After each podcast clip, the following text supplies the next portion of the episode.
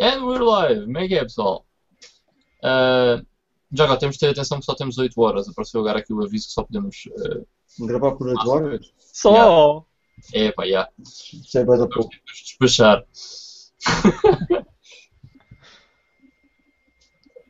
Quando chegar às 6 da manhã jogamos todas Virtual Valerie. Eu vou só tentar ganhar aqui um bocadinho mais de luz, que eu acho que tenho uma ideia. Liga os dedos à ficha, mano. Ficas iluminado. A minha casa é tipo morcego, meu, não tem luzes quase.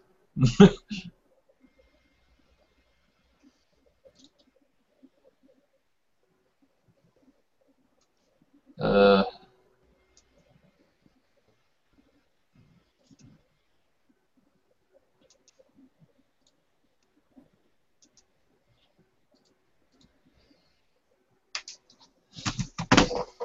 Yay! Tenho mais luz, é um espetáculo.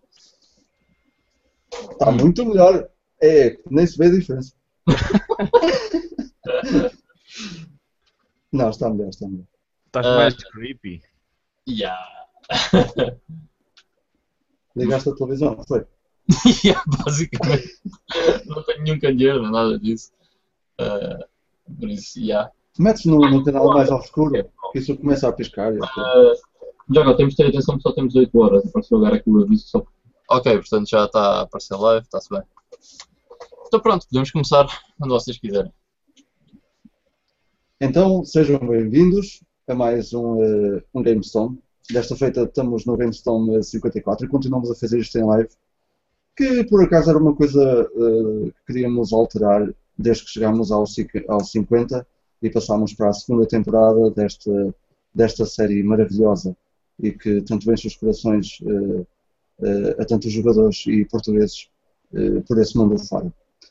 E para, para este episódio vamos fazer o contrário daquilo que fizemos na- no episódio anterior, onde mostramos aquelas capas, as capas mais. não são feias, são as, capa, as capas mais estúpidas que há na, na nossa coleção. E para este episódio, então, eh, fizemos aqui uma pequena seleção. Cada um de nós escolheu 10 eh, capas que, que acham eh, que são eh, bonitas ou que têm algum, alguma coisa diferente. São as melhores capas que temos na- na- nas nossas coleções. E falando um bocado a nível eh, particular, se calhar tenho aqui capas que, que nem são nada de por aí além, mas que eu acho que estão diferentes ou, ou magníficas eh, num certo sentido. E pronto, eh, está a introdução dada, é só saudar eh, também aqui o Miguel e o Ivan. Olá pessoal. Olá. Epá, a partir de agora, não quer saber, a partir de agora não posso fazer isto. A partir de agora faço isto. Ou porque sim. Oh, eu faço isto. Eu faço isto assim. Yeah. West Side. Ah não, é Isto, Star Trek. isto assim já fazem aqueles youtubers, o- o- os profissionais. Ah é, sim. É, os, os youtubers profissionais fazem é, assim. tipo do gangue. Nada contra eles, atenção, mas eh, a partir do momento em que apareceu um youtuber que por acaso é muito bom a fazer isto, apareceram para aí mil pessoas a fazer igual. O que eu acho da fixe. Eh, e pronto, vamos então arrancar com o GameStone e como sempre eh, o Ivan vai nos trazer aí coisas eh, de outros tempos. Ah, pois, ah, por acaso não, tô, não sei se me apetece, mas bora lá. ok, então. Só hoje. Ah, coisa- ok, peço desculpa. Ok, então. ahm, vamos. Não tenho muita coisa para falar eh, também do Back in the Day, mas está aqui três coisas engraçadas.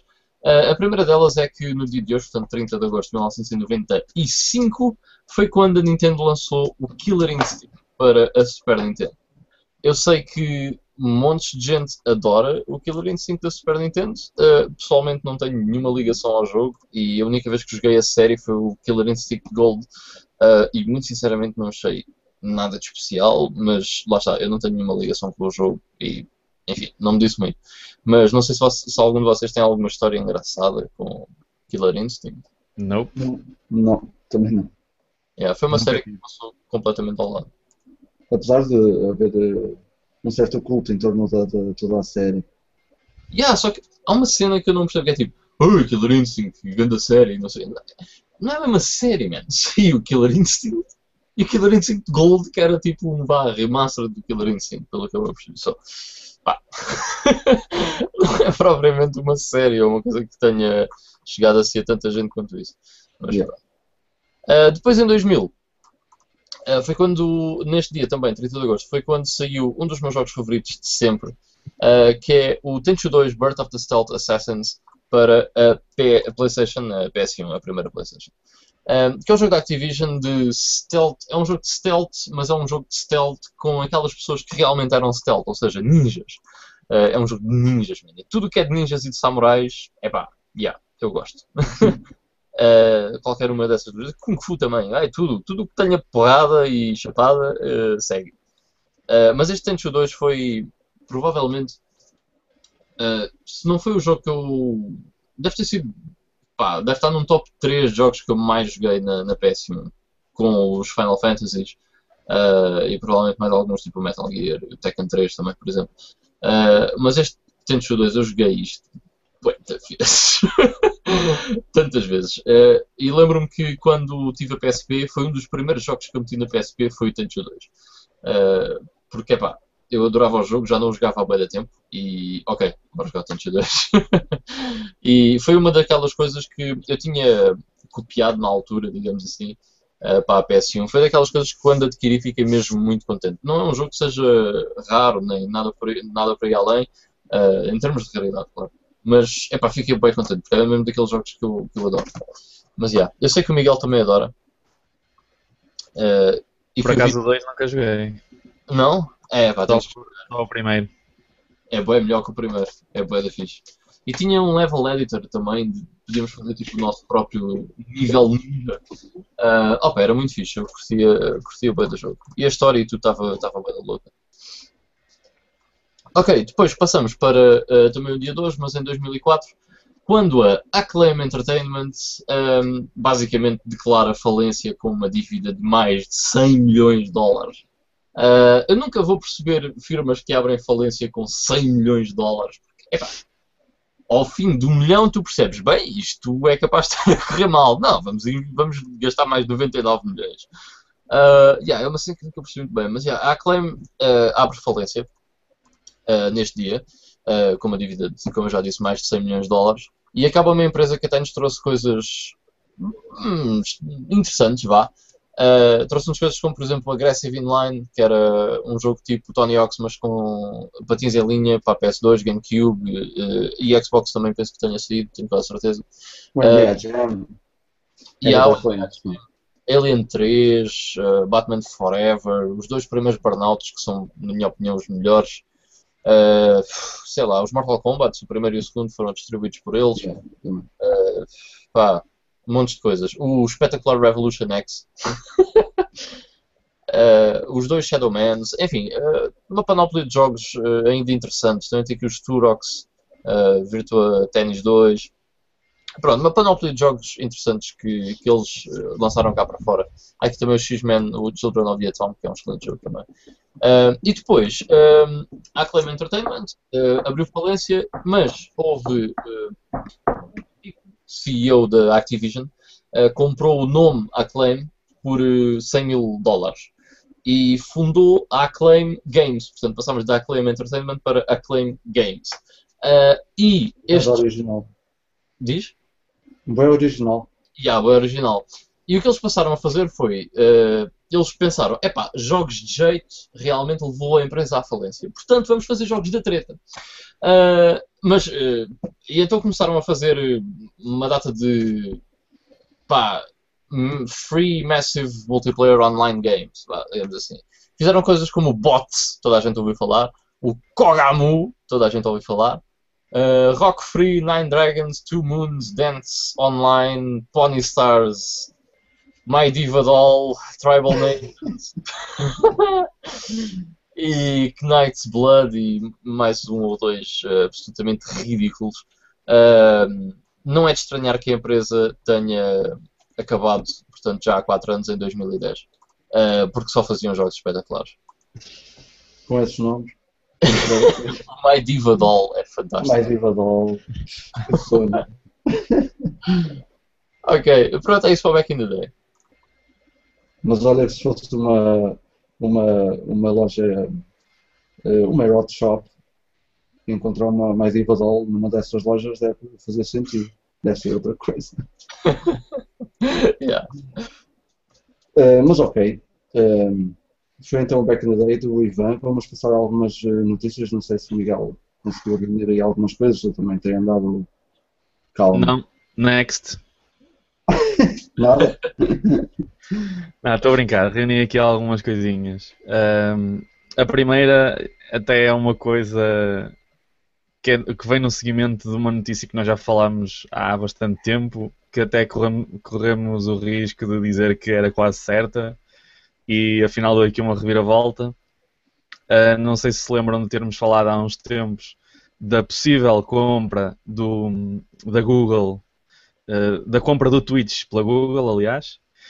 Ahm, pois é, isto afinal deu aqui umas cambalhotas e quem comprou finalmente o Twitch ah, foi a Amazon, Yeah. um bocado surpreendente, pelo menos para mim. Ahm, comprou por, eh, pela modesta eh, quantia de trocos de bolso de 970 milhões de dólares, Eh, quase um bilhão de dólares, portanto. E Eu não vai percebo ficar. porque não ser um Diz. Eu não percebo porque não ser um bilhão, estás a ver? Porque é tipo, ah, quanto é que vocês oferecem? 970 milhões. Até que tal um bilhão, né? Estás maluco? São mais de 30 milhões, isso é muito dinheiro. Cena. Pronto, e a compra vai ser eh, oficializada no final ainda deste ano e ficamos um bocado na, na expectativa para ver o que é que a Amazon vai querer fazer aqui com o, o Twitch. Quer dizer, não, não deve haver grandes alterações, assim nada de muito profundo, mas o Twitch vai continuar a ser o, o Twitch, muito provavelmente, assim como o YouTube continua a ser o, o YouTube depois de ter sido comprado pela Google. Mas eh, é provável que, que sejam adicionadas mais alguns, algumas funcionalidades, mais alguma coisa relacionada com a Amazon, de maneira a estarem mais interligados. E sinceramente não faço ideia que é que eles podem eh, querer tirar daqui. Eles dizem que aquela conversa politicamente correta e tudo muito bonita, ah, e tal, nós aqui na Amazon estamos muito empenhados em apostar eh, no futuro do gaming e não sei quê, mas epá, a Amazon é uma empresa de ehm, distribuição de mídia, não é? Basicamente. Eh, quer dizer, até tem alguma lógica. Mas, eh, Se formos a ver, o Twitter também distribui mídia, apesar de ser só eh, streaming de vídeos, mas a Amazon e, e Twitch não era uma coisa que eu ligaria assim muito diretamente. Yeah, só que eu acho que a Amazon basicamente comprou o Twitch para comprar o serviço de stream, estás a ver? Porque a Amazon tem vindo a fazer várias cenas diferentes, até tipo telemóveis deles, ah, tablets e coisas desse género. Eu acho que eles querem é o serviço de stream para pôr talvez nos, pá, nos aparelhos deles, numa cena qualquer assim, sei lá, mas? Eh, o que eu, eh, por exemplo, eu acho que vai funcionar é assim, imagina. Ahm, em- epá, imagina. Antigamente nós tínhamos portos grátis a partir de 25 libras, né? Agora vai ser assim, tens portos grátis a partir de 1000 horas de tweets vistas. Se queres portes grátis, vai haver mil horas de vídeos, vá. Exatamente. Eh, yeah, é estranho realmente. Eu- acho que a Google fazia mais sentido. eh, Pois? Mas, yeah. Acho que toda a gente estava à espera disso, mas, mas pronto. Ficamos a, a aguardar por notícias. Ah, depois uma outra cena até mais ou menos relacionada que eu até fiquei bastante hum, intrigado e, e gostei de ver a, a notícia é que hum, os senhores na, no, no conhecido site e serviço, aliás, do Good, Good Old Games, uh, que se dedicam, para quem não sabe, a trazer-nos uh, jogos velhinhos, mas mesmo velhinhos, daqueles que muitos já nem sequer dá para jogar nos computadores atuais, ou tem que se utilizar, uh, sei lá, um- um- uma manha qualquer, ou DOSBox, ou uma coisa do género. Eles dedicam-se a trazer esses jogos para os sistemas operativos atuais. Um, funciona como uma espécie de. Não é bem, mas pronto, podemos considerar um Steam, mas só dedicado a, a jogos mais antigos e jogos para o PC. Uh, e o que é que eles estão a pensar uh, trazer? Pensar, aliás, acho que isto é mesmo oficial. Eles, para além de, de jogos, vão passar a ter um, filmes também, mas filmes relacionados com jogos. Ah, ok. Portanto, uh, tipo que Tipo o Indie Game da Movie, uh, aquele documentário da, da Valve, uh, tipo coisas. Pronto, são filmes, mas são coisas relacionadas na mesma com, com, com jogos, não é? Não é. Ou seja, não eles podem, pôr o Terminator, por exemplo, porque há o jogo do Terminator. Sim, não sei se será bem por aí. Eles, eles para já têm aqui várias coisas. Por exemplo, estou a ver uh, Space Invaders in Search of Lost Time. Deve ser um documentário sobre Space Invaders. Uh, The King of Arcades. Uh, é, só, é, mais, é mais documentário. Sim. Pois, é mais, é mais por aí. Que é, mais My, Other, My Other Me, por exemplo, que é um filme sobre cosplayers. Uh, Please Subscribe, que é um documentário sobre youtubers. Pronto, é mais nesse, neste sentido. E eu, por acaso, acho isso muito interessante, porque são coisas que nós normalmente não, não temos muito acesso, ou então só sabemos de um ou dois, porque ganham algum mediatismo pelo meio de, deste barulho todo. E, yeah. e vão parar ao YouTube, normalmente. Um, e assim temos aqui, pronto, não é de borla, não é? Mas temos aqui um serviço que nos disponibiliza por eh, não muito dinheiro, um preço de um bilhete do cinema, talvez, um, uh, eh, alguns documentários, alguns filmes relacionados com, com o mundo dos videojogos que parecem ser bastante interessantes. Acho que o, o pessoal do Good Old Gaming uh, está a dar um. Está apostar forte, até porque não sei se lembram há pouco tempo ainda falámos de, uma, de outra notícia em que eles anunciaram querer uh, querer construir um serviço muito semelhante ao, ao, Steam, mas com a biblioteca que eles já têm. Portanto, portanto, em vez de fazerem o que fazem normalmente, que é uh, vocês compram um jogo e depois têm que fazer o download do jogo para o computador, depois instalam e depois é que é que, é que o jogam. Basicamente o Steam acaba por ser a mesma coisa, vocês têm que fazer o download na mesma, instalar. É tudo pelo Steam e tal. Pronto, uh, a, a cena é que pronto, vamos ter uma aplicaçãozinha com a nossa library toda, com sugestões, com basicamente eles transformarem aquilo que têm no site numa aplicação standalone no, no vosso computador, como é o Steam. Mas pronto, achei isto interessante também, esta cena dos filmes, que é uma coisa que nós vimos o da, o, o da Valve, o, aquele sobre. Estou-me a esquecer do nome do filme, sobre o Dota 2, não é? Yeah, eu também não me lembro. Um, por acaso não vi. Não me lembro mesmo. Pronto, esse era o, tinha sido esse e o Indie Game da Movie tinha sido os únicos filmes que eu ouvi falar nos últimos tempos sobre videojogos e pelos vistos eles já têm, já têm aqui uma uma biblioteca bastante interessante. Tem aqui um até sobre o Pirate Bay e tudo. Muito fixe. Ah, um, o comentário é muito bom por acaso eh, sobre o Pirate Bay e sobre as pessoas que começaram o Pirate Bay. Muito fixe. Exato. Pronto, um, chequem isto. Não sei se já está disponível, mas um, é provável que não, é, ou então é provável que só esteja disponível para já na, na América do Norte. Mas é uma cena a ter em atenção. Interessante. Depois, depois passamos aqui para uma notícia uh, what the fuck para mim durante a semana que foi o anúncio de um jogo de Pokémon Fighting um fighting game de Pokémon. É o Pekken. É o Pokken. Ah, é Pokken. Também por Saran. Que é tipo o filho entre o Pokémon e o Tekken. Deve ser. Vocês viram, uh, não sei se viram essa cena que se vocês meterem isso no Google uh, vão ver o bué de crianças com sarampo agressivo.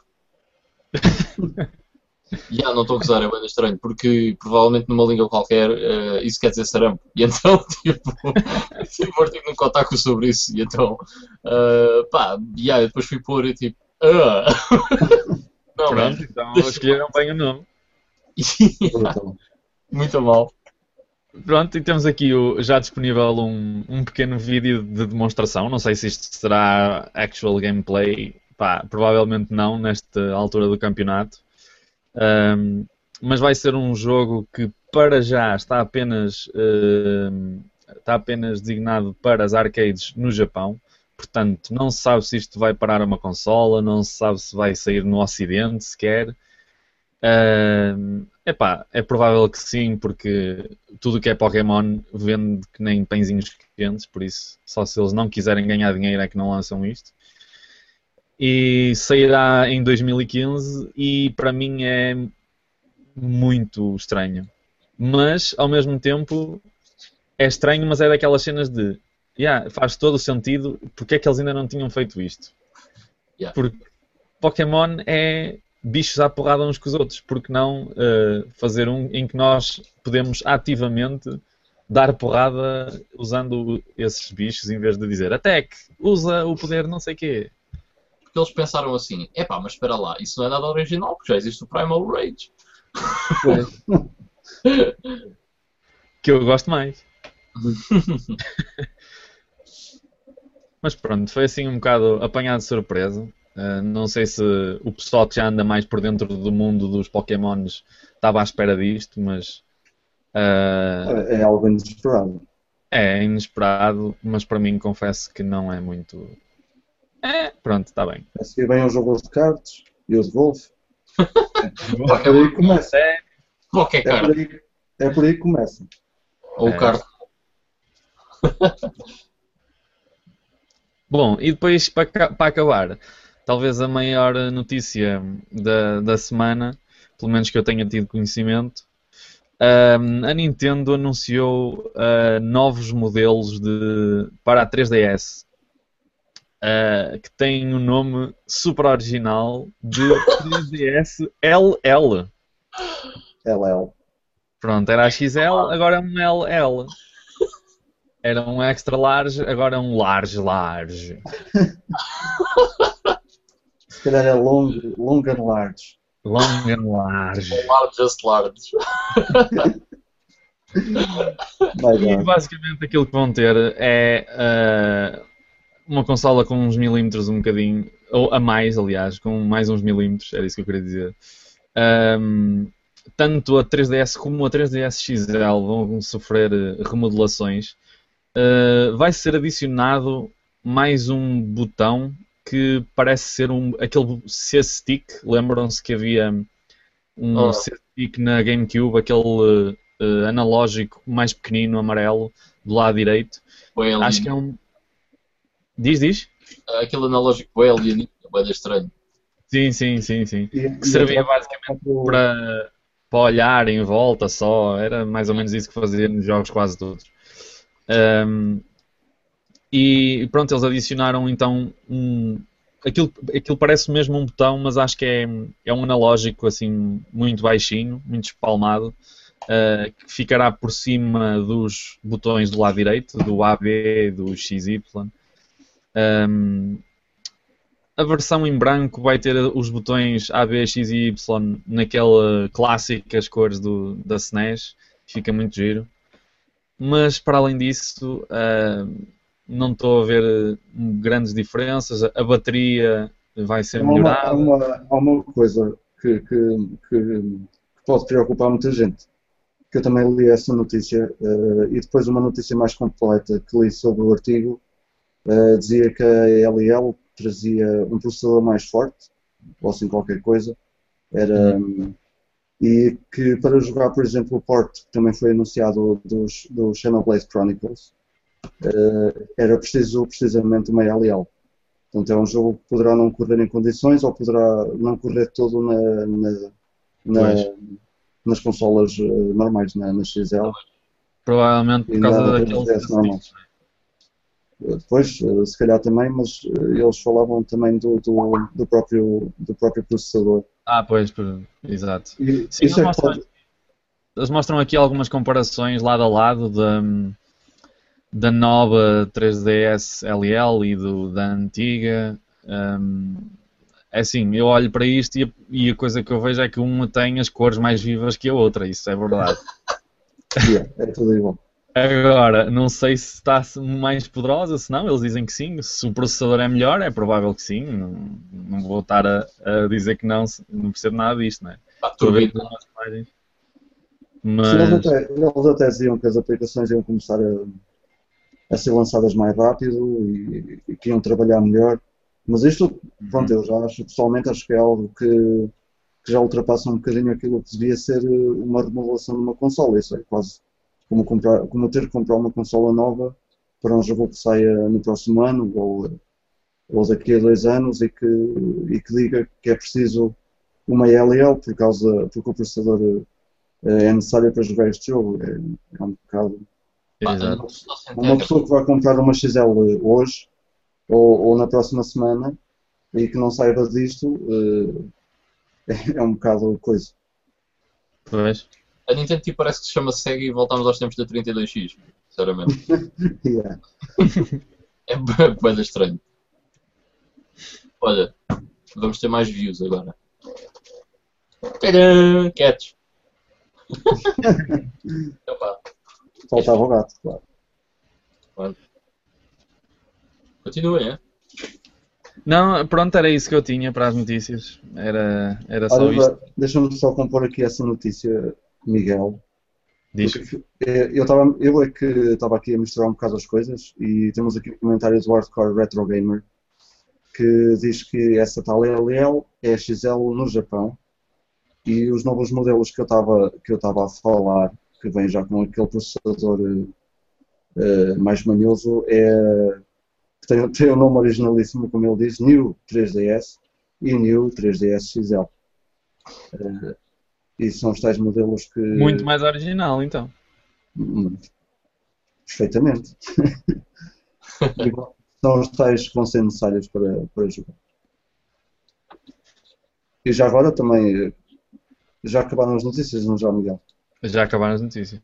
Só dar aqui as boas noites então ao Zeppelin PT, ao Ricardo Ribeiro, ao João Correia, que nos deixaram aqui também uns cumprimentos, e ao Tsar PT. O Tsar também deixou aqui um comentário a dizer que a LL já existia no Japão. Eh, e é exatamente isso. eh, essas, eh, essas notícias. Esta notícia deve-se referir à New 3DS e à New New 3DS XL, Exato. que são os tais que têm o CST, não sei o quê. e vá Acho lá se chamar Nintendo 3DS U. New, new, new 3DS. Super original. Aí o PT também está aqui a adicionar que há uns botões extras atrás. Depois eu acho que Ah, isso sim, também isso, esqueci-me de dizer. são Sim, 4 tinha um- entre 2, Para não é? além dos triggers do lado do L e o R, tem, tem mais um, pelo menos que eu vi. Um botãozinho. Que É para, para jogar FPS, diz o PT. provável, não sei. I don't even know. FPS com Pokémons.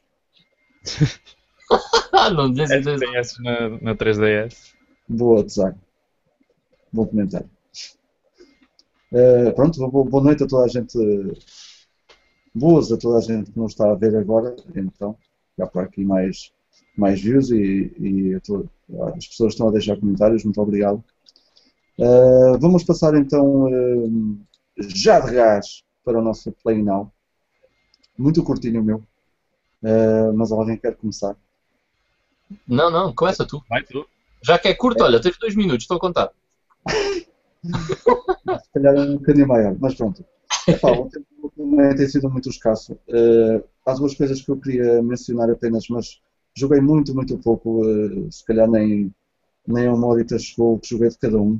E um foi o Halo Spartan Assault, que é um jogo que existe no Steam e, se não estou em erro, também na, na consola na, na 360 como um jogo eh, naquele lote de arcade, arcade games, ou lá como é que eles chamam, eh, Xbox Live, ehm, que é uma visão diferente sobre o universo Halo, é um jogo eh, com, com aquele tipo de visão a Diablo e essas cenas, eh, isométrico, ehm, e que em vez de termos mapas gigantes, pelo menos os níveis que fiz são todos níveis um bocado mais, eh, mais pequenos e com missões simples de de, de guardarmos a nossa posição e matar os, ata- matar os, os Covenants que estão a atacar eh, de todos os lados, ou eh, eh, acompanhar um, um caminhão ao cima da montanha para, para proteger, etc. É um bocado. eh, ao, fim, ao fim do nível até ganhamos estrelas, até ao máximo de 3, tipo Angry Birds, eh, dependendo da pontuação que nós façamos. Portanto, é uma visão diferente sobre o universo solo, mas eu sempre gostei imenso deste tipo de, de, de visão no- nos videojogos e até achei a ideia engraçada e não é mal de todo, é, é, é, é bem porreiro. E, e pronto, e é isso mesmo, dá para ter outra visão sobre o universo. O único jogo que eu joguei da série Halo, e se calhar é o único que existe mesmo assim, foi o. Já nem me lembro do nome, mas é o jogo de estratégia do, do universo Halo, não sei se é Halo Wars. É o Halo Wars. Halo Wars. Yeah. Eh, pronto, é isso que é, que é o único jogo que, eh, obviamente, sendo um jogo de estratégia, fazia uso deste, deste tipo de visão. Eh, e pronto, este Spartan Assault, por acaso, quando vi o jogo já algum, já há muito tempo, até fiquei, fiquei curioso por gostar deste tipo de jogos. Eh, aproveitei agora que estava em sale e parece ser um jogo engraçado. Outro jogo que eu experimentei, se calhar ainda menos tempo, foi o Finalmente, eh, um jogo que eu já andava a prometer há muito tempo. Já, já há, mais de, há mais de um ano que eu andava a dizer que eu, é hoje que eu vou começar isto. É o Knights of the Old Republic eh, da, da Xbox. Eh, E eu não tinha começado o jogo ainda, precisamente por saber que o jogo eh, é, é um RPG. Eh, o Ivan já me tinha dito que foi um dos jogos que levou a BioWare depois a criar o Mass Effect. E portanto era um jogo que merecia ser jogado eh, eh, de seguida e, e não andar ali a experimentar e depois ir continuar. Eh, eu experimentei ontem, vamos ver agora se continua ou não, mas em princípio sim. Do que joguei parece ser um jogo espetacular e há, há, há semelhanças com, com o mundo de Mass Effect, obviamente. E daí entendo as pessoas que dizem que foi o jogo que deu, eh, que deu a cena para se fazer a seguir, para a BioWare ter criado a seguir o, eh, o Mass Effect. E parece ser um jogo eh, muito porreiro até a nível de criação de personagens e, e naqueles eh, e escolhermos tudo o que, o que, o que cada um é e, que, e onde é que cada um é melhor. É brutal. Depois, para acabar, a minha pick of the week vai para um jogo que se chama Blackstone, que é da, que é da Xbox e que eu já vou mostrar a capa daqui a pouco. Eh, que eu acho que só saiu na, na Xbox, acho que é um jogo exclusivo da, da Xbox, eh, que sinceramente eu não conhecia. Eh, epá, e curti bem o jogo. eh, e como é que eu vou explicar o que é que é o Blackstone? Blackstone é um, é um RPG, basicamente. Tem mapas ainda bem grandes. As personagens no Blackstone eh, vão subindo de nível, mas são melhoradas eh, antes do- do- dos próprios níveis. Tem- Estamos, por exemplo, numa, numa sala eh, numa sala grandita onde escolhemos skills e coisas que vamos levar para o nível seguinte. E ao mesmo tempo o Blackstone mistura ali um bocado daquele universo de como é que se chama? Deixa-me olhar aqui para trás. Ah, o, o Gauntlet. Eh, também mistura ali um bocado de Gauntlet, portanto há bem inimigos, eh, temos que, há partes em que, tem, em que damos por nós a usar eh, não só os nossos ataques, nosso- os nossos ataques de proximidade como ataques longos e ao mesmo tempo magias e estamos ali a fazer várias cenas ao mesmo tempo. E é brutal, tem bosses e mini bosses que são bem challenging Uh, é brutal. Eu curti bué do jogo, curti a atmosfera que o Blackstone tem. Uh, não é um jogo, também não é nenhum masterpiece, uh, sinceramente, porque se calhar precisava um bocadinho mais de animação. Aquilo é tipo, matamos um orc e o orc como com magia desaparece, é esse tipo de jogo.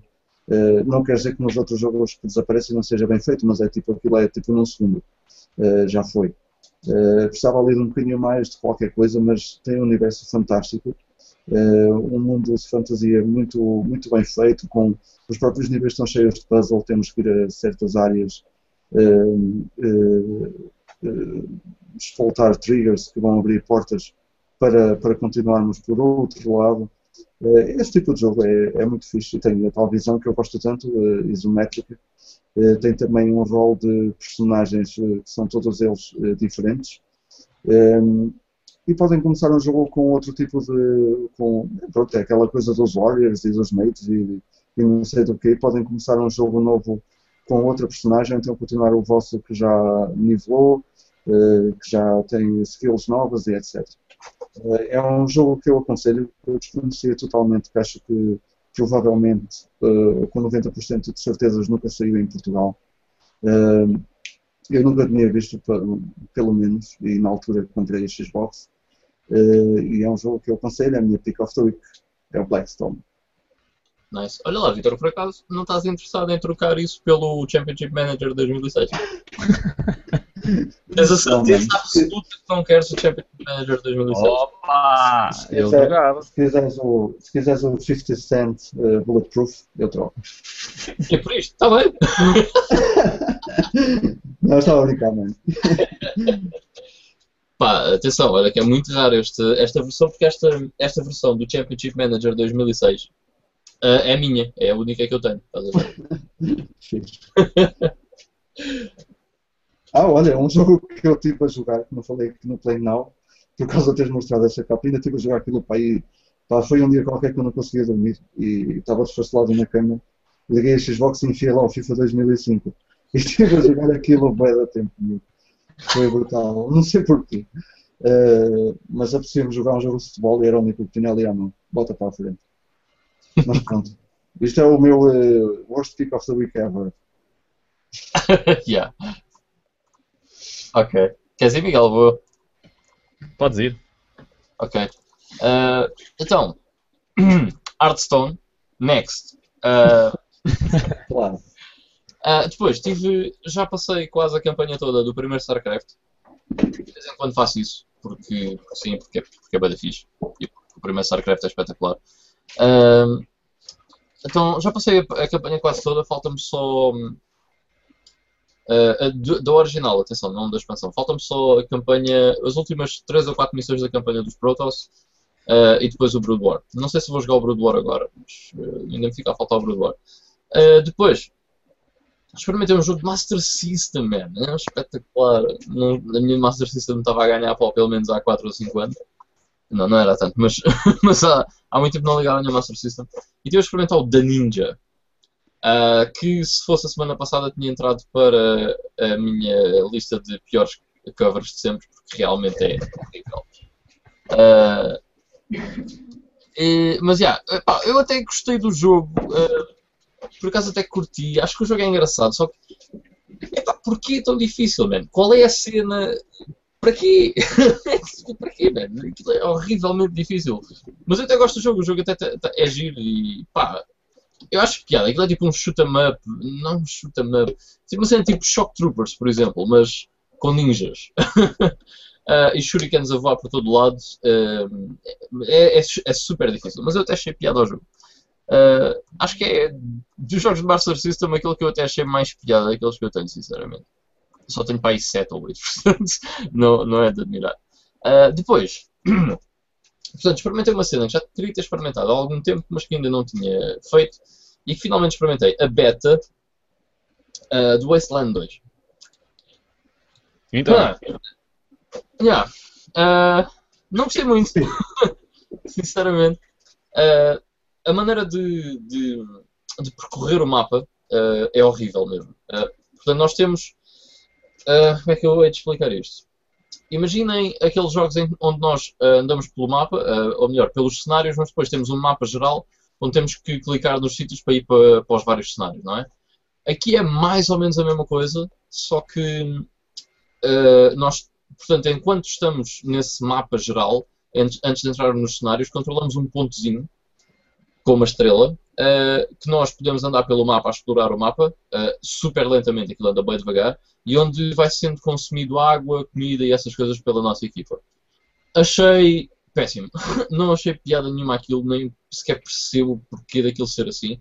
Acho que é um bocado, muito sinceramente, uh, laziness, até porque eles receberam uh, mais dinheiro do que aquilo que era suposto, portanto, podiam ter, em, em vez de andar a dar t-shirts, ter investido um bocadinho mais uh, em fazer uh, essa parte do jogo melhor.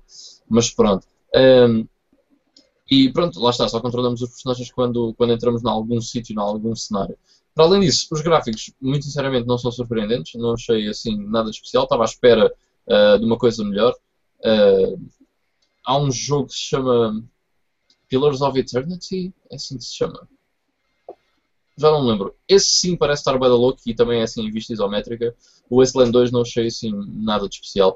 Uh, o, combate, o combate é engraçado. Uh, epá, é tipo Jade Alliance, por exemplo.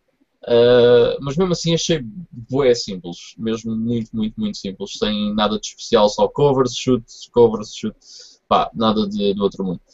Uh, o que é uma pena, eu estava com expectativa, boa expectativa para o Wasteland 2 e afinal acabei por sair um bocado desiludido. Mas pronto, é ok, é a versão beta, mas não me parece que a versão normal vá sair muito dentro daqueles parâmetros. Depois, uh, o meu pick of the week é o Legend of Grimrock, que vinha no Humble Bundle. E, but Jesus, is it good? It is really good. É bué da bom, bué da fixe, estou a curtir bué. Aquilo é, pá, é um dungeon crawler à antiga, uh, difícil, uh, onde nós basicamente temos a visão da, da, na primeira pessoa, temos um, quatro personagens uh, e onde exploramos dungeons com os quatro personagens. Basicamente a história daquilo é nós supostamente cometemos crimes, fomos metidos numa não sei das quantas, que é um fosse bem da grande, e depois temos que sair de lá. E that's it. Uh, pronto, é a história. É simples, mas também não é preciso mais. Uh, o que interessa aqui neste jogo realmente não é a história, uh, mas sim o gameplay. Epá, e o jogo é muito bom. Nós podemos equipar as nossas personagens com, com o equipamento que vamos, que vamos uh, apanhando.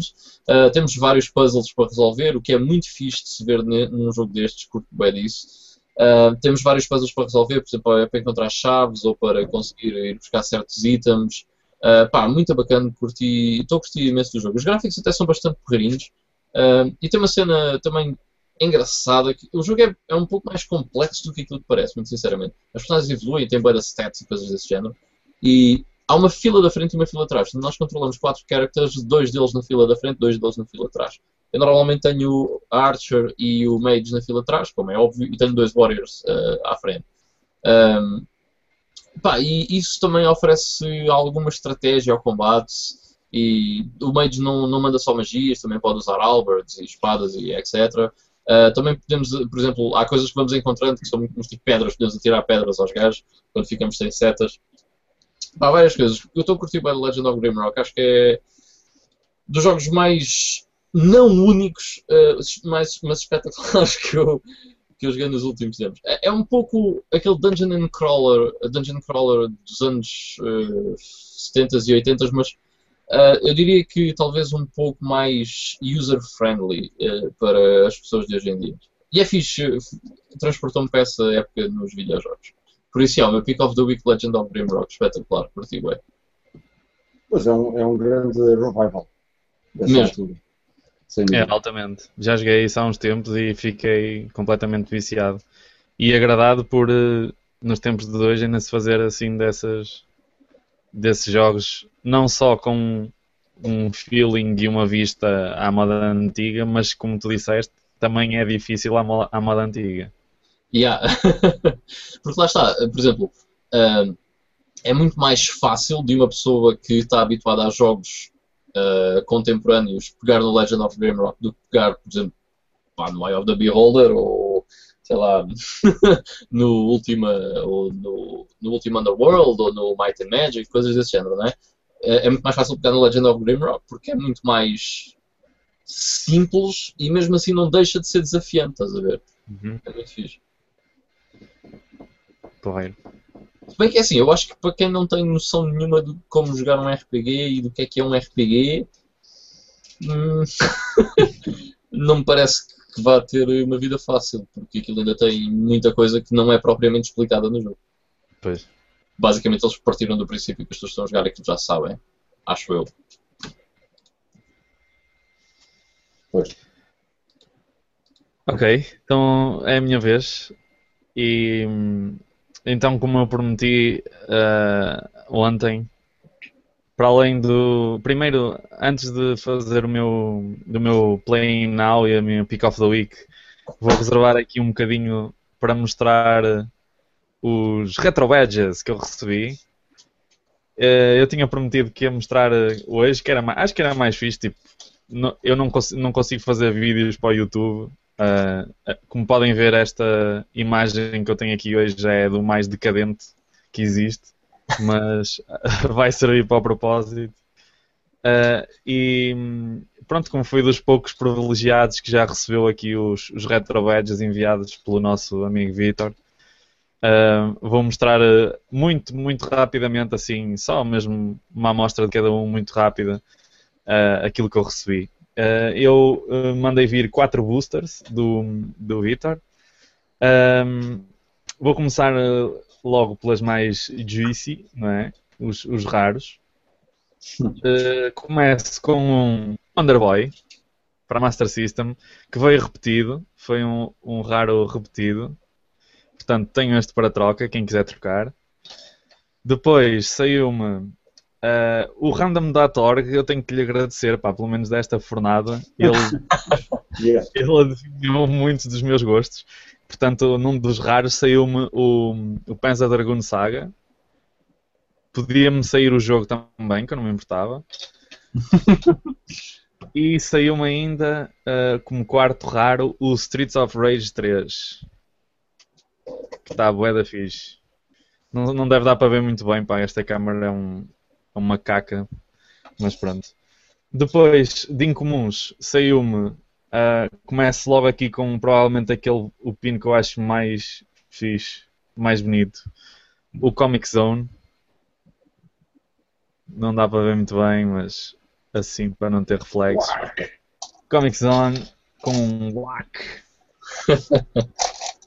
o Grandia 2. Grande pique também. Uh, os zombies. O grande A2 foi o Miguel que, que teve o cargo de, de- de fazer o design. Ah, Não sim, sim. só, só todos os DC de Dreamcast e, e Game Boy e PC. E os outros for- todos foste tu, por isso, não é? Como por exemplo, este também está muito fixe, os zombies para Mega Drive. Ainda nos incomuns, eh, um que o, o Ivan já mostrou no, no unboxing dele, eh, o Super Castlevania 4 para a SNES. Está muito fixe. Provavelmente estão invertidos, por- porque, mais uma vez, a minha, a minha câmera é espetacular. Não, não, tá- Ehm, Baku Baku para a Sega Saturn. grande jogo. Grande jogo. Ah, o Super Smash Bros. para a Nintendo 64. Mais o Silent Hill para a PS1. Ai, é bem nice, mano, por acaso. Quero esse. Dois gajos pendurados. Esse e o Shenmue. E saiu-me o Shenmue também. Yeah, isso também estava bem fixe. Depois, ahm, para os comuns, saiu-me o único badge de sistema que me saiu foi o, a Super Nintendo, bem fixe, aqui vermelhinha e tal. Mais o Golden Axe para Mega Drive, muito fixe a imagem também, ficou altamente. Ah, o Final Fight, oi, Aqui está ele. Mais o FIFA 95, grande jogo. FIFA 95. FIFA 95 vai te perseguir para todo lado em qualquer coisa. Por, por razões que só nós sabemos. Uh, Saiu-me também o Red Racer para a NES.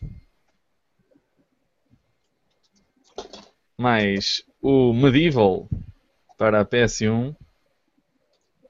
Ai, fixe, mano, esse por acaso sempre estava muito louco. É muito fixe, vou aproximar mais um bocadinho. Depois, um que o Ivan também já mostrou, o Line King. Para a Mega Drive. Depois, ah, Street Fighter Alpha 2 para a Sega Saturn. Aí está. Mais ahm, Donkey Kong 64 para. Vocês adivinharam? Nintendo 64. Uh, mais outra eh, este também me saiu repetido porque o random.org sabe que, que eu gosto deste jogo. Portanto, foi o Diablo 2. Ele go- sabe que eu gosto tanto que até me enviou eh, dois pins do Diablo 2. Outra grande pick, o Planescape, Planescape Torment. Também está porreiro. Eles estão todos porreiros, por isso.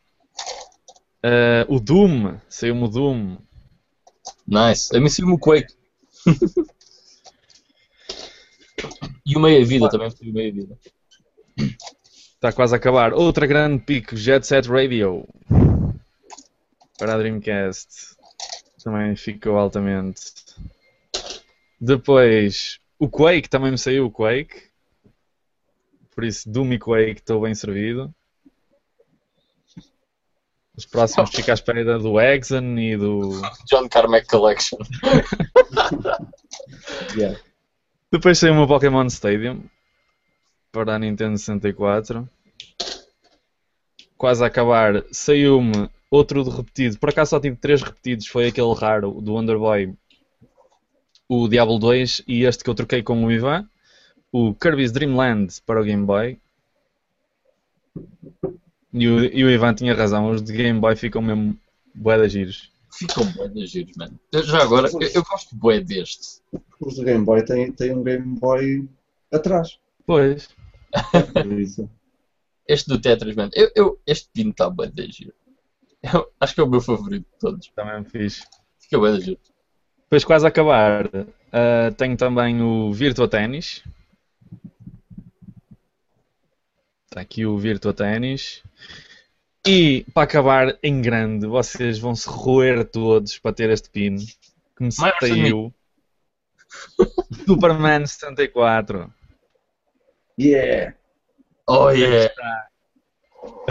Tomara vocês. E pronto, foi isso. Tenho aqui quatro boosters, mal posso esperar pelos próximos. Para ter mais repetidos e poder trocar com a malta, porque isso também é que é o engraçado de, de fazer a coleção, é depois envolvermos aqui nas trocas. Eu acho que está tudo mal. Porque eu não Está posso colecionar, man. é a parte, má de- a parte má disto tudo é que não faz sentido. Não, podes investir dinheiro na mesma nisso, não é? Diz assim, olha, toma para mim mesmo um euro e compras aí uns, uns pinos perdidos. Não, mas podes tirar à sorte alguns para ti, não é? Acho que não é batata nenhuma. Desde que uses o random.org. Ah, Phonics, nem pensar. Cheater. Pronto, e depois de ter mostrado então os meus badges, passo para o que realmente importa, que é o Play Now. Não é que os badges não importam, mas Claro, já bem. estamos a acho- falar do Play Now. Que, hum, pronto, como eu tinha falado até nisso na, no episódio anterior, eu na segunda-feira entrei de férias e, e o que eu pensei imediatamente foi, ah, em vez de perder o meu tempo, que é, neste momento é precioso, não é? Como vocês viram nos últimos tempos, pouco, pouca coisa tinha jogado e o que eu tinha, tinha jogado era tudo experiências e depois largava, pouca coisa tinha chegado sequer a meio por causa do trabalho and stuffs. Um, agora, como tenho bastante tempo livre, tive bastante tempo livre nesta semana, meti, impus uma, uma regra, não só para estas férias, mas para começar nestas férias e levar daqui para a frente, espero eu, que era, em vez de me perder com essas experiências que depois deixava pelo caminho, um, decidi uh, começar um jogo e levá-lo até ao fim e assim que acabasse uh, pegar noutra a seguir e levá-lo até ao fim e por aí fora. Então para isso primeiro fiz uma, uma lista, uma list of shame. Uh, eu já tinha, já tinha uma enorme, mas uh, fiz um top 20 daqueles mesmo Shameless of the Shame Ultimate Shame Edition, uma coisa assim parecida. e, para, para depois Uh, pronto, para, para começar logo por aqueles mais, os nomes mais sonantes, e até nem vou dizer porque senão envergonho-me aqui à frente toda a gente, tanta coisa boa que já devia ter jogado e não joguei. Lá, diz lá o top 5, vá. Então, peraí, deixa-me abrir aqui o fecheiro que eu já te digo algumas coisas. Portanto, devo ter para aí uns 7 Final Fantasies aqui. Tenho o, o 8, o, 9, o 8 que já tinha começado, mas nunca acabei. O 9 que nem sequer lhe peguei. Ai, E depois o, o 10, o 10, 2 e o 12 que tive há pouco tempo, por isso nem sequer. Pronto, também não é aquela cena, aquela vergonha, vergonha, porque não tive assim muito tempo desde que os comprei até agora para os poder jogar. O 8 e o 9, sim. não, não percas tempo com isso, não vale. O que é o quê? Desculpa. Tira, o- tira o 10-2 da lista, não vale a pena, estás a perder tempo com isso. Yeah, antes desse ainda, ainda tenho muita coisa, portanto. Uh, mas pronto, tenho outras coisas como. Também tenho o Grandia 2 há imenso tempo e ainda não joguei, não consegui.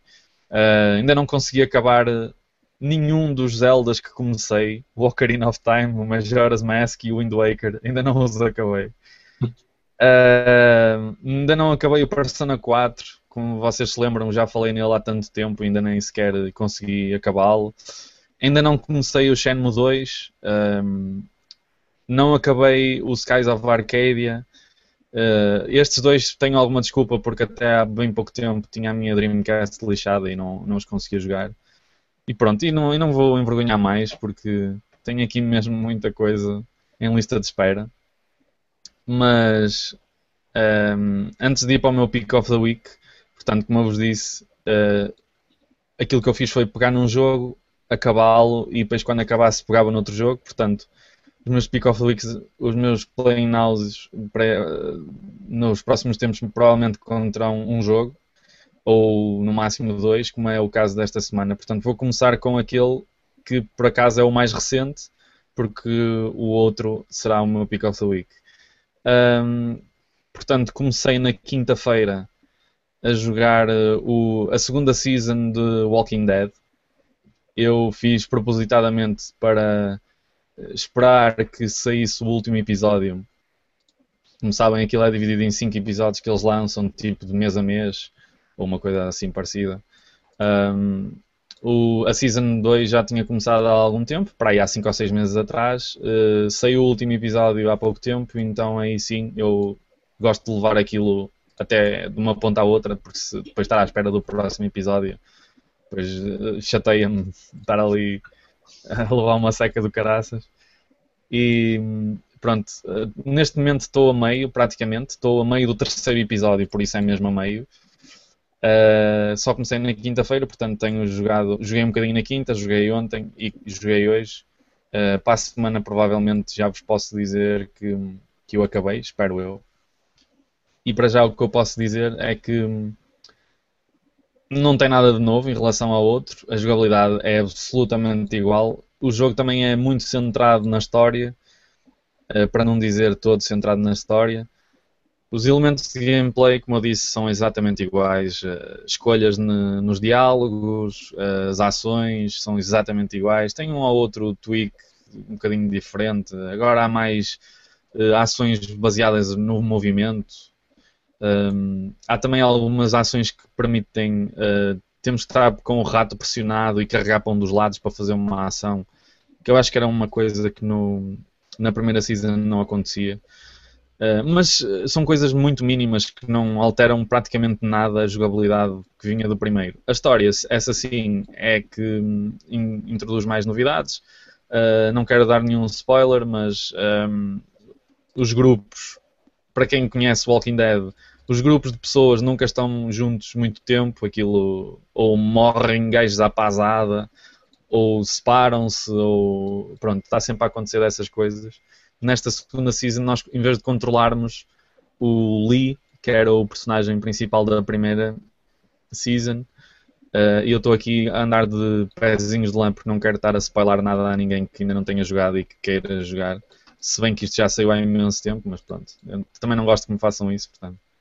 Ahm, desta vez nós controlamos a Clementine, que é a rapariguinha que, que aparece na primeira season e que se torna também uma das personagens mais emblemáticas. Uh, e está a ser porreiro, estou a gostar. Mas uh, acho a história um bocadinho mais fraca do que a primeira. Não é fraca, mas mais fraca em comparação com a primeira season. Mas uh, pode ser que o final surpreenda. já havia algum outrage na net em relação ao final, mas quando é que não há outrage sobre um final de um jogo na internet? Uh, never. uh, pronto. Eu acho que, só uma cena, eu acho que uh, Walking Dead deve ter sido escrito pelo, pelo JJ Martins, porque é como o Game of Thrones, man, morre toda a gente. É mesmo, é mesmo. É daquelas. A par de Game of Thrones, não estou a ver outra, outra série que dê tantos, tantas paragens cardíacas aos fãs. Yeah. Uh, O que é que e aos eu personagens. Ah, Já agora, Miguel, Diz, diz. Uh, desculpa interromper-te, mas é só porque o Retro Beats Week uh, veio, veio aqui comentar e disse Hey everyone, como é que é, man? Está-se bem? E disse excelentes crachás, depois vamos ter que fazer umas, umas trocas. Uh, e depois ele meteu aqui as melhores capas para ele, uh, mas vamos lá quando chegarmos a esse tema. Ok. Nice. É fixe. Fixe que o pessoal faça isso também.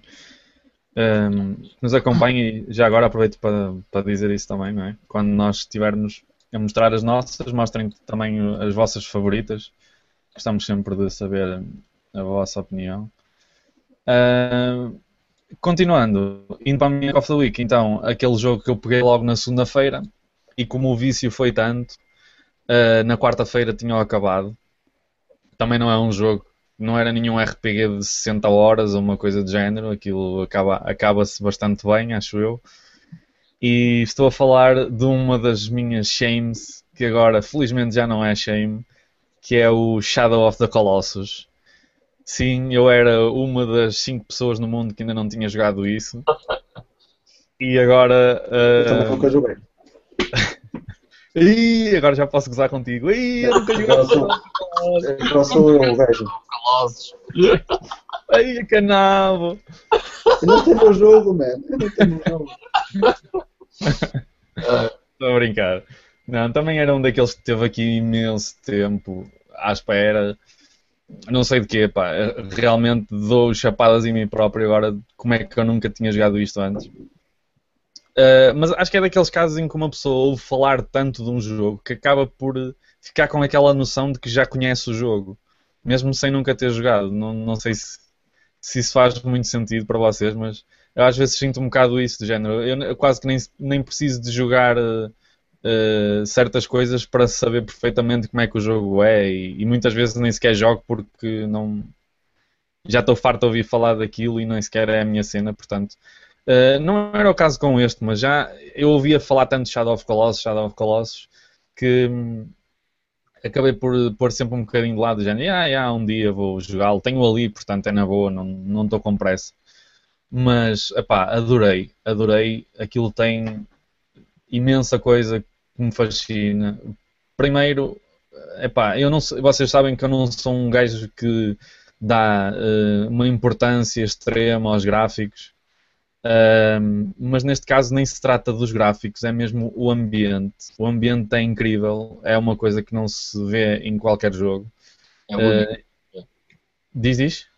É, estás- é único mesmo. Tipo, É único, sim, é único. É uma cena que epá, é co- contemplativa, é uma daquelas coisas que dá gosto hum, ir do, do ponto A ao ponto B para fazer uma tarefa. Aquela cena que normalmente é uma seca do caraças em qualquer outro jogo. Tipo, metes dentro de um carro no GTA e tens que ir para outro sítio e depois, ah, vamos aqui. Ok, temos a música do, da rádio que é fixe. Vamos ir bem até chegarmos ao sítio da quest ou um RPG qualquer. Epá, eu aqui às vezes até chegava a alturas em que eu disse, já cheguei, porque dá gosto olhar à volta e ver as paisagens e ver os efeitos de luz e ver eh, pá, as pequenas coisinhas, tipo os animais a andarem assim, um lagarto no chão a, a rabiar pelo meio das folhas e depois um gajo dá conta assim de, um- de uma floresta com raios de luz a passar e tipo fica, uou, isto eh, vê-se mesmo que é uma cena feita com gosto. Que, que o pessoal que fez isso não, não fez, não botou para lá umas texturas quaisquer só para fazer de, ambiente e está feito. É tipo um sítio para tu passares. Eh, aqui, os sítios onde nós passamos são sítios de. Vê-se que o pessoal quis criar um, um universo único. E, está extremamente bem feito e fiquei super fascinado com isso. Depois, em termos de gameplay, achei que, apesar de ser. Se formos muito, puri, muito puristas, muito frios a analisar o, o estilo de jogo do Shadow of Colossus, aquilo não passa de um, de um boss rush mode, basicamente. Uh, em que temos que fazer sempre praticamente a mesma coisa, que é descobrir o ponto, o ponto fraco de um, de um Colossus e depois mandar-lhe umas espadadas lá no meio. A yeah. cena é que eles conseguem pegar numa coisa que parece tão simples, num conceito tão simples, e criar eh, uma, uma aventura à volta disso, porque temos que literalmente escalar costas dos colossos, temos que arranjar maneiras de chegar aos colossos muitas vezes Outras vezes temos que resolver uh, puzzles, coisas pequenas, não são nada de muito complexo, mas algumas coisas, alguns puzzles, alguns platforming tem que fazer para chegar a determinado sítio para conseguirmos uh, atacar o Colossus. Nem tudo é tipo correr de cabeça para a frente contra o gajo e depois agarramos a um sítio e vamos lá ter. Um, tipo, o último Colossus é, é espetacular de jogar achei que havia bosses mais, eu achei que havia colossos mais difíceis antes do último, mas o último ganha meritoriamente o, o lugar de, de, final boss por ser tão épico hum. para, para se ganhar, porque metade do tempo que gasto no último boss é tentar chegar ao pé dele. Então, uma coisa incrível é não é só a dificuldade de conseguirmos chegar ao sítio específico do corpo dele para lhe podermos tirar dano. É mesmo o esforço que eu tive que fazer para poder sequer chegar ao pé do, do raio do bicho e depois de chegar ao pé dele ter que trepar não sei quantos andares de, de calhaus e plataformas. Epá, é mesmo. É o verdadeiro. Eh, no verdadeiro sentido da palavra épico, é este jogo. Nós usamos a palavra épico assim um bocado da boca para fora, muitas vezes, género. Isto é épico, quando queremos dizer que alguma coisa é muito boa, mas este jogo é realmente épico. É tipo uma aventura épica, numa escala, eh, passo a redundância, colossal. Uh, e adorei, fiquei fascinado com o jogo. Um, e está certamente nos meus favoritos de sempre. E como é que não podia dar o Pick of the Week a este jogo? Quem sabe nos, nos Game Tomes Award of the Year estará lá o Colossus de certeza. Mas eu acho que esse é aquele tipo de jogo que não era possível ser feito hoje em dia, estás a ver? A menos que fosse um indie game, e se fosse um indie game não tinha a espetacularidade que tem uhum. em termos, obviamente, de produção, não estou a dizer em termos de gameplay, em termos de produção que teve o Shadow of Colossus uhum. há 10 anos quando saiu. Uh, porque imagina tu teres um estúdio não é? de desenvolvimento de videojogos e chegares ao pé de uma empresa e dizes assim: pá, o nosso, a nossa cena é. Tens. Uh, quantos colossos é que são? Já não me lembro. Pá, aí... uh, 16. 16. Uh, portanto, há 16 bosses. E entre eles há caminhos. E é isso. e, assim, e depois tu metes num cavalo, vais para, por esse caminho, chegas ao boss e matas o boss. Yeah. E para isso nós queremos 40 milhões de dólares.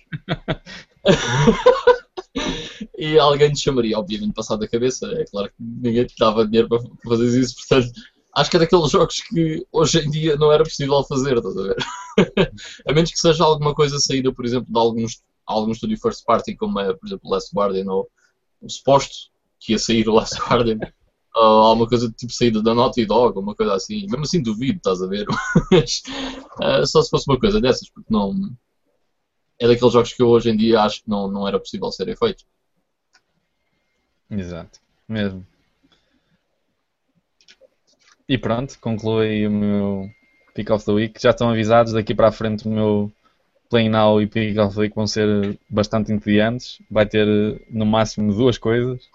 Portanto, Uh, espero que vocês tenham mais coisas para falar do que eu, senão isto fica uma seca do caralho. Eu não devo ter muitas.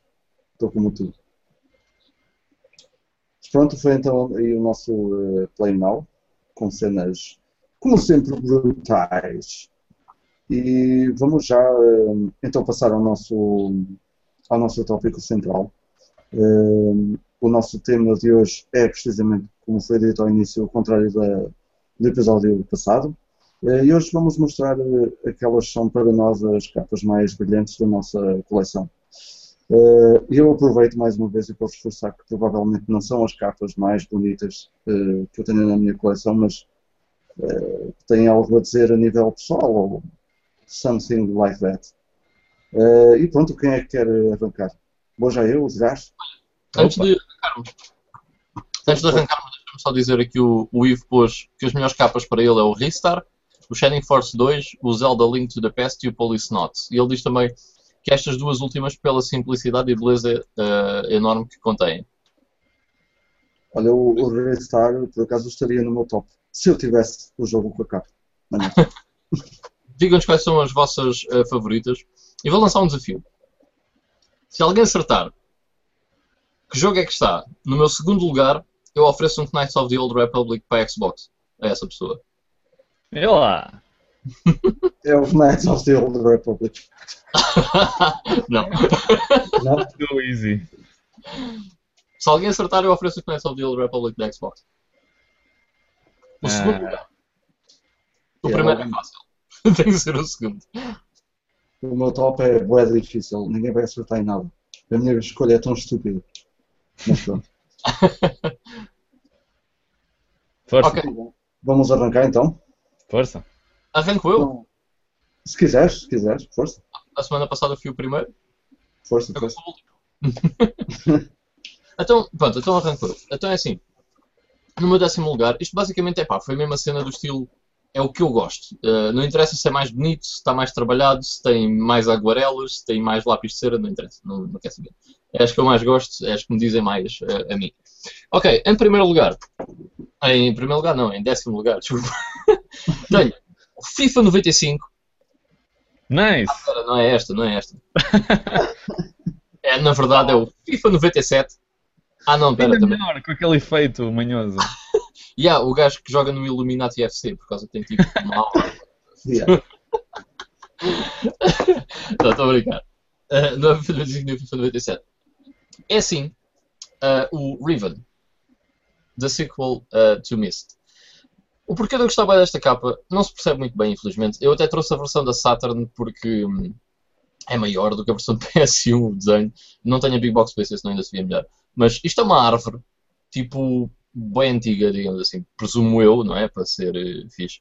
Uh, Portanto, é uma árvore bem antiga que tem uma portinha ali. E depois tem esta assim redonda, bem da louca, onde se vêem as janelas. E eu, sempre que olho para esta capa, fico com uma vontade enorme de jogar este jogo. Porque parece-me tão. ahm, como é que eu ia te explicar? Ahm, Sombrio. Não é bem sombrio, é tipo. inviting, estás a ver? É tipo. Play me, interesting, estás a ver? Eh, é tipo, joga-me porque eu sou interessante. Isto, é, isto parece-me bem interessante, um conceito bem engraçado. Eh, e toda a capa, as cores, isso é tudo, é tudo muito giro. Eu gosto muito desta capa do, do Raven. Eh, e por isso é que a pus no, no décimo lugar. Já agora, por acaso, deixa lá ver se vê melhor. Não, yeah, é a mesma coisa. Mas, portanto, esta é a versão de PS1. É um bocado mais larga para os lados, mas em termos de ver eh, é a mesma coisa. E a Claim, que ainda agora falámos. Uh, já agora, não sei se por acaso alguém tinha visto. Não sei se há mais, nunca pesquisei sobre isso. Mas este jogo tem dois, quatro e depois ainda tem aqui por trás um quinto CD. Está aqui. É uma cena que eu nunca tinha visto. É o único jogo de PS1 que eu tenho com 5 CDs. Ah, é engraçado. Mas pronto, ah, em décimo lugar a capa do Riven, acho que é bem da gira, muito bonita. Porreiro. Brutal. Então eu vou seguir que é para o Vitor ficar eh, com as honras do, do final. É melhor, é melhor. Uh, e eu no meu décimo lugar, eu também alerto já para o facto de, mesmo eu estou com bastantes dúvidas no meu top. Uh, se eu fizesse hoje, muito provavelmente metia aqui outras capas, tirava umas, metia outras, metia outra na primeiro lugar, outra no segundo, não sei. Ser um Ahm, top 30. o quê? Isto devia ser era um top 30. De Tanto difícil que Era mais fácil, sim. Ahm, pronto, e foi assim um bocado também por gosto pessoal ah, e por terem uma ou outra coisa assim um bocadinho fora do normal que eu acho piada e não serem só aquelas típicas capas. Ah, tentei fugir muito àquela cena da capa do RPG japonês porque é facílimo eu gostar disso, sou um sucker. Por isso era fácil eu fazer 10 capas de RPGs japoneses que eu curto bem, porque aquele tipo de grafismo Pá, eles sabem fazer aquilo vai dar bem, pronto, basicamente. Yeah, eu também tive preferido. praticamente todas bonitas, mesmo os jogos foleiros têm capas bonitas e isso irrita-me. Uh, pronto, tentei fugir um bocadinho a isso, claro que vão ter aqui alguns, Uh, mas começo com o número 10, que hum, é muito japonês, mas no sentido de que é bué de amarado, e eu curto bem este jogo, e a capa do jogo faz completa justiça ao que é o jogo lá por dentro, que é um, o, WarioWare para o Game Boy Advance. E como vocês podem ver, é uma, um caleidoscópio de personagens completamente bizarras. O jogo é absolutamente bizarro, por isso é que eu digo que a capa faz toda a justiça ao jogo lá dentro. E é tipo super colorido, as personagens são malucas. Pá, eu não sei que raio é aquele bicho branco ali com os óculos de sol, é tipo, parece um pino de bowling ou um espermatozoide, sei lá. É um pino de Uma bola. cenoura estranha. Mas curto bem esta capa, curto bem o jogo e acho que a capa tem tudo a ver com, com o jogo. Fica aí Os- no décimo lugar. Os bonecos de- de- dentro do jogo são mesmo bizarros. Esse Sim. gajo que está aí no fundo tem a cabeleira azul. Esse hippie é, é uma, é uma, é uma pérola. Yeah. Uh, tem aqui um- uma imagem na, na parte de trás do, da capa que dá um exemplo do, da bizarria que é uh, os mini-jogos aqui dentro, que é uh, um, não, não me vai dar para ver muito provavelmente, mas temos aqui uma menina a fungar ranho e um dos mini-jogos é mesmo esse, é nós temos que, que puxar o ranho para cima em determinado tempo. É só cenas bizarras deste género, eu adoro, adoro este jogo. É absolutamente maníaco. E a capa traduz um bocadinho isso, aqui com estas personagens malucas todas. Portanto, fica aí o WarioWare. É verdade, o WarioWare. Todos eles. Eu para o, para o meu décimo lugar, então, eh, meti aqui a capa do, do Far Cry 3, eh, porque é uma cena bué. Pá, é isto, é um gajo com duas pistolas e depois o outro enterrado totalmente e só se vê ali a, a cabeça. O gajo nem está. O gajo nem está Tinha reparado assustado na nem nada. cabeça do gajo. O quê? O quê? Juro-te que nunca tinha reparado na cabeça do gajo. É sério. Yeah. Mas a cabeça do gajo ali, meu, é, é que faz esta capa ser, ser tão brilhante. É a pérola. Além de que eu acho que, que este, este vilão é um dos melhores eh, vilões que eu já vi em videojogos. Definitely. Eh, pá, não sei, por ter aquela, por ter aquela maluqueira toda que ele tem. Eh, e a própria capa, pronto, dado a isso, a própria capa define muito bem o jogo eh, e o que é que podemos encontrar nele. Eh, e pronto, é o meu décimo lugar. Boa escolha. Ok, então, para o meu nono lugar, escolhi um jogo da Wii. ah, que é o My Horse and Me. Ah, não, pera. The Legend of Zelda, ah, o Twilight Princess. Eu gosto muito desta capa do, do Twilight Princess, é muito fixe. É tipo Yin e Yang, porque isto há uma zona dourada, ok, aqui, e a zona prateada aqui deste lado. Ah, e eu acho que tem. Lá está, este é um Zelda talvez com uma- um aspecto mais adulto, digamos assim, tipo o contrário do Wind Waker vá, ah, ou do Spirit Tracks, por aí. E eu gosto muito deste, deste- desta capa, do contraste ah, da cor com, com a personagem, ou seja, tipo o Link e o Lobo. Está muito giro, eu gosto mesmo muito desta, desta capa. E o CD também é bem bonito, já agora. Exatamente, giro. Portanto, gosto muito desta, desta capa. Foi, isto foi o primeiro jogo da Wii que eu comprei. Aliás, eu comprei a Wii porque isto saiu. uh, e pá, gosto, gosto imenso desta capa. Muito gira. Eu curto bem. De todos os Zeldas, uh, acho que é a minha favorita. Tive indeciso entre esta e a do Wind Waker HD, uh, porque também gosto bem. mas acabei por ir por esta. Também considerei meter essa.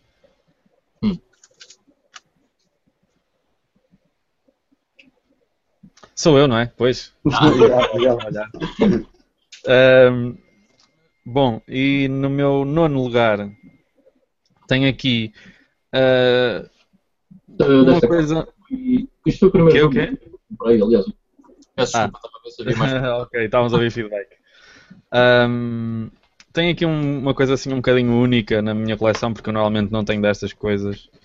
É uma versão uh, promo do, do Devil May Cry 2 e curto bem esta capa porque um, aqui diz Limited Edition, mas depois os DVDs lá dentro têm a dizer promo version, uh, do not sell this, blá blá blá. Um, e eu gosto bem porque para além do, do jogo na caixa normal, não é? Esta é a caixa do Devil May Cry 2 desta edição, que também é muito louca. Bem fixe. Está muito fixe. Oi. Um, depois isto tem uma sleeve de cartão à volta. Uh, por acaso é um cartão até bastante mais duro do que o normal. E, e tem um design altamente que eu vos vou mostrar agora.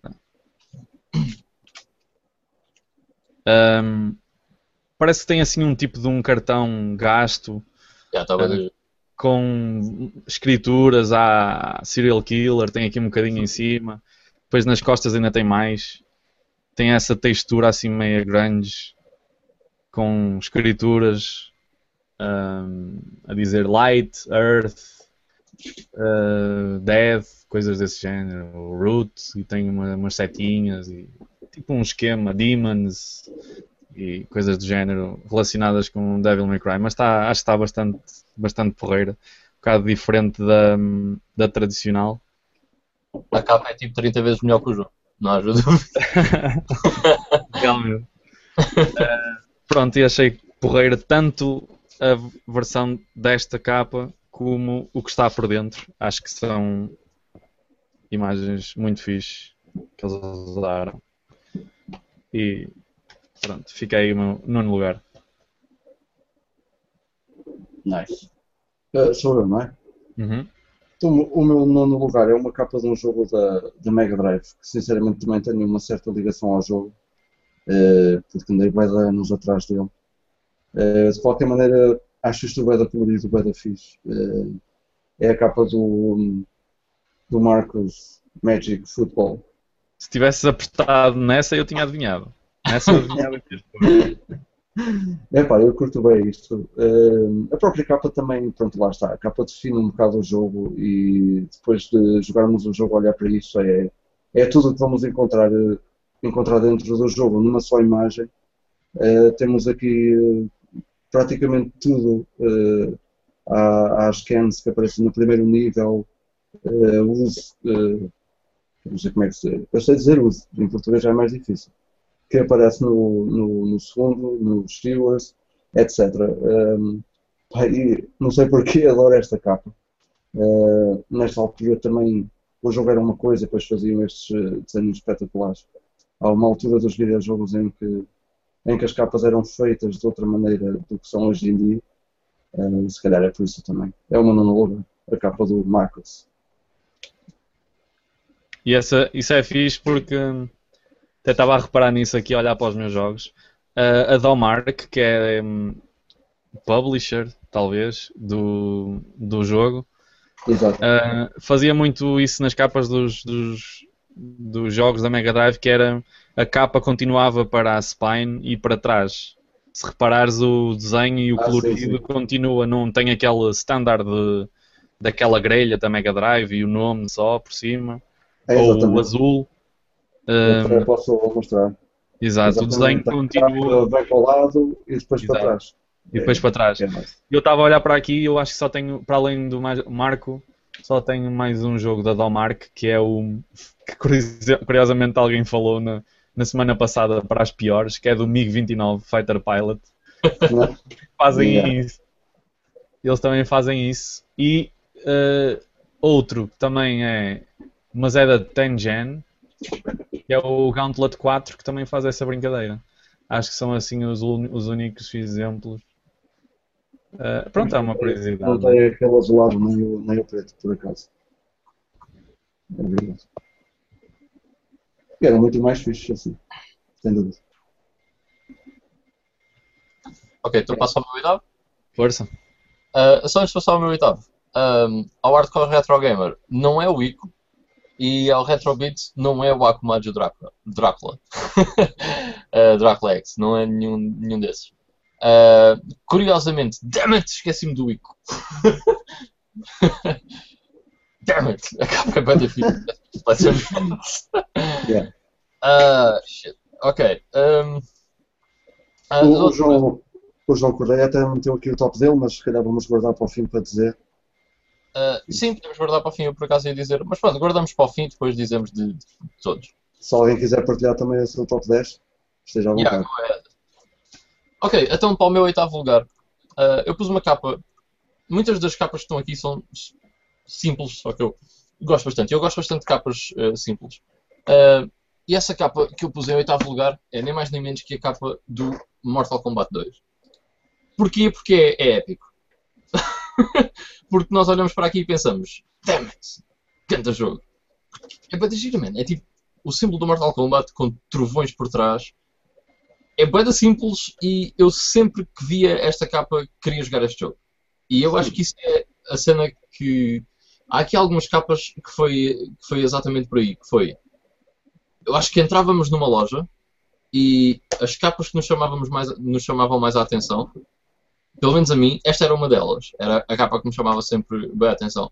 Tenho ali mais duas que é exatamente por causa disso que elas estão aqui, que é eu entrava na loja e, ok, aquela capa visualmente chama-me a atenção, é espetacular. E pronto, eu gosto bué da do Mortal Kombat 2. Ah, também gosto, gosto bem daquela simplicidade da do Mortal Kombat 1 vermelho com a cena. Bué, Thug Life. Mas curto mais desta, esta é espetacular. Lá está, cena bué da simples, ah, mas para mim funciona, funciona bué da bem. E eu gosto de capas assim, simples. Porreiro. É sem dúvida um, um clássico. Yeah. Bom, eu, con- eu continuo então também a, a saga de, de capas da Mega Drive. Lá está, mais uma como, o- como o Ivan acabou de dizer. É um jogo que me diz bastante. eh, sou muito eh, parcial em relação a este jogo, em relação à capa também, mas não sei porque adoro a simplicidade. Até é um bocado old school demais para muita gente achar isto bonito, um bocado rude até, mas eu adoro, que é a capa do Another World, que é assim uma paisagem épica também, só com um maninho ali no virado para uma falésia de braços abertos, tipo Leonardo DiCaprio no Titanic. Essa capa é épica. Kate Winslet, aliás, é mais a Kate Winslet, não é? Essa capa é excelente, é da gira. Tem aqui um- um- uma espécie de um ogre de pedra e um, um a cabeça de um bicho aqui ao lado, mas acabam por passar muito despercebidos no que é a, a paisagem geral, que é muito, muito gira. O próprio jogo tem um visual eh, único também, ah, como vocês devem saber. E hum, a, par do Flashback era um daqueles jogos que me fascinavam bem na, na altura, porque eram coisas assim muito diferentes, aventuras com pelo menos o visual chamava muito, não é? Na altura sabia lá bem da história, né? nem sequer me interessava por isso, mas, mas o, acho que imagem, as imagens são épicas, principalmente deste Another World, gosto bastante de- da capa. Muito fixe. Esse gajo está aí na capa, era o que te ajudava a sair da prisão. Exato, Yeah. Curto bem desse. Mesmo. ogre, simpático. O, o, o Zeppelin PT volta a reforçar, Miguel. Horrível. A do Até vou mostrar, pá, até te mostro já. É lindo, como é que isto não é lindo? Olha aí. Uma milhão e um capacete. O que é que queres mais? Fighter Pilot.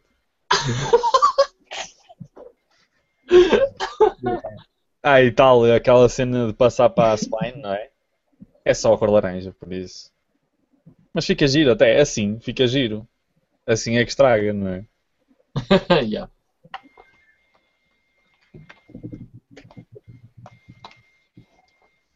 Ora, eh, o meu sétimo lugar, não é? Força. Eh, eu, eu continuo na Mega Drive com a capa do Comic Zone. Espera aí, é o sétimo ou o oitavo? É o oitavo. É igual. Ok, ok. É o, set- é o sete e meio. Mas Espera aí. Dois, três, quatro, É o cinco, sétimo. sete, oito. Oito. É o meu oitavo, que eu sou o Oito. Ah, então. Pronto, e é, é a capa do, do Comic Zone, eh, porque também acho awesome, mesmo a colocação do logotipo, e é engraçado, que é um, é, é um detalhe, se calhar, eh, é daqueles detalhes que se calhar muita gente não, não repara à primeira, que é a própria mão que está, que está a desenhar, porque é o que acontece no jogo, não é? Um jogo sobre uma, uma personagem que controlamos dentro dos cómics, a própria mão eh, está fora daquele azulado destas capas, não é uma coisa normal a ver detalhes fora. E aqui a mão aparece como se estivesse a desenhar toda a capa da, da, da Mega Drive. É, acho esse detalhe engraçadito na altura. E pronto, e depois temos aqui o gajo todo awesome e badass. E é isto. Que o jogo também é, pronto, é, é aqueles jogos icónicos. Eu confesso que não meti essa capa eh, porque pensei que um de vocês os dois ia meter, então disse assim, pronto, sinto-me menos mal em não meter no top, porque sei que alguém vai meter. Ainda bem que meteste essa, porque é awesome mesmo. Apesar de eu não ter sim. top. Aqui o detalhe, eh, outra coisa, desculpa, Miguel, que eu não falei. Sim, Que isto, quem vir isto mesmo com atenção, o próprio gajo está a sair, está metade desenhado e metade a sair do, do, do cómic, já com as coisas e tudo. Pá, isto é awesome, é, é um desenho para uma capa muito bem feito e que representa, lá está, representa tudo o que se passa no jogo. É o meu oitavo lugar, então. Ok. Então, para o meu sétimo, escolhi um jogo de uma série que eu por acaso até já falei aqui, mas ah, tive que incluir os dois, Ah, que é o Myst. Ok. O porquê de eu gostar imenso desta capa do Myst não é só porque de cada vez que eu via ah, à venda que eu quero Myst, eu quero Myst, eu quero Myst, e os meus pais, não, não, é um bocado caro, portanto vais ter que esperar mais 20 anos até teres o Myst. Boi. Ah, porque ah, não é só por uma questão nostálgica, porque eu ah, ah, gostava, gosto bem do jogo e sempre o quis ter. Pá, nunca cheguei a ter, joguei-o copiado, mas nunca cheguei a ter a original. Mas eu acho que esta capa é bem da gira. Porquê? Mist, ok? Só o nome é engraçado, mas temos a ilha onde se passa o jogo. Ahm, e é assim, no início dos anos 90, se vocês olhassem para esta ilha e pensassem, hum, é ali que eu vou jogar, parecia-vos extremamente interessante, acreditem em mim. Ah, e depois, para além de vocês terem aqui ilha, tem aqui o, o bonequinho, que portanto está a cair ah, e vai para a ilha. Ah, e isto é engraçado porque isto é exatamente o que acontece no jogo, que é vocês entram no jogo e de repente são postos num sítio onde não fazem a mínima ideia do que é que é, ah, o que é que se passa, o que é que vocês têm que fazer. E eu sempre achei que esta capa estava, explicava só pela capa o conceito do jogo, que é tipo, vais para uma aventura ali e vais cair de lado de paraquedas, não fazes ideia do que é que está a acontecer. Quer dizer, paraquedas não, o gajo está mesmo em queda livre, mesmo à maluco. Ah, pá, e não fazes ideia do que, é que está, do que é que está a passar. Eu acho que esta capa, conceptualmente, é- está, está muito bem conseguida. Gosto bem. E para além disso, é tipo, as cores são bem bonitas e cé- céu e mar. E uma capa, uma capa numa Big Box é sempre outra coisa. E a Big Box é excelente, eu tenho bem a pena de em Portugal ser tipo mega difícil de encontrar Big Boxes. Olha, por falar nisso, só uma história muito rápida. Eu disse assim a um amigo meu que mora na Bélgica: é pá, vê lá se encontras tipo aí caixas daquelas de PC. Ele não coleciona nada desse género. Ah, e é pá, ele às vezes encontra cenas. Uma vez mandou uma foto: olha, vê lá se queres algum destes jogos. E estava lá o Mega Man Legends 2. E eu tipo: ah, já, quero o Mega Man. Ele tipo, é pá, esse já foi, já venderam. Eu assim, é pá, ok. Mas eu disse-lhe assim, é pá, vê lá se encontras aí daquelas caixas de PC antigas. Ele assim, ei, costumo ir a uma loja que tem coisas dessas à, à pasada, nem sabia que querias disso. E eu, yeah, tipo, has de ir lá ver. Man, ele encontrou um Baldur's Gate, a Big Box, para PC, tipo, um euro e meio, ou dois euros, assim. Ele diz que há lá, há lá boias. E ele trouxe umas quantas, tipo Vampire the Masquerade e não sei o quê. Tipo, yeah. é uma pena que em Portugal não se veja mesmo nada de Big Box, porque eu, eu curto bem. Mas pronto, é esse o meu sétimo Mist. Porreiro. Ahm, passando para o meu, ah, venham daqueles exemplos que eu estava a falar há bocado, não é?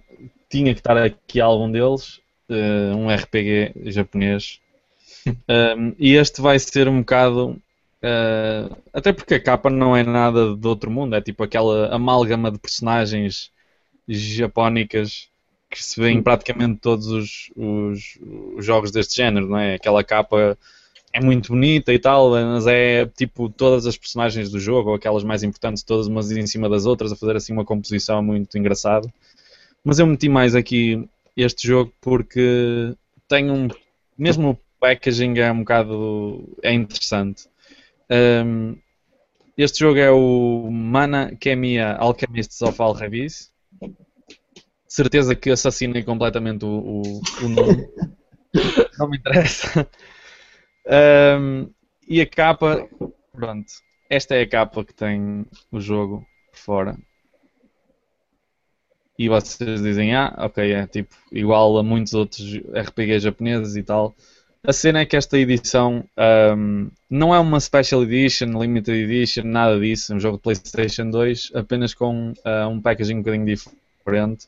Ele vem numa caixa assim, uh, sei lá, uh, tipo o Prince of Persia Trilogy, acho que vem assim numa caixa também maior, ou acho que há uns Medal of Honors que vêm assim juntos numa caixa, não sei, uma coisa assim parecida.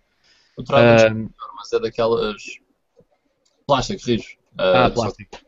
Ok, esta é, é uma caixa de cartão mesmo, assim mais grossa. Diz, por exemplo, o Xenosaga trás. O que? Não ouvi, desculpa. Desculpa, o Xenosaga 2, por exemplo, vem caixa Ah. de cartão maiorzinha. Sim, sim, sim. Pronto, é tipo isso então. Isto traz o jogo e traz uma banda sonora, não traz mais nada. Mais nada, tipo, não me estou a queixar, não é pouco. Provavelmente traz o jogo e já é bom. Mas pronto, não, para ter uma caixa assim maior não, não traz assim nada de especial. Tem aqui o, o CD da banda sonora que vem com um, um livrinho por dentro com- a falar sobre as músicas e tem algum algum artwork também engraçado. Mas o que eu acho curioso, para além desta edição assim, é que a capa do jogo mesmo, da caixa normal, por assim dizer, é assim, na horizontal. Yeah. Tem tipo uma imagem panorâmica, praticamente parecida com a da capa, tem alguns.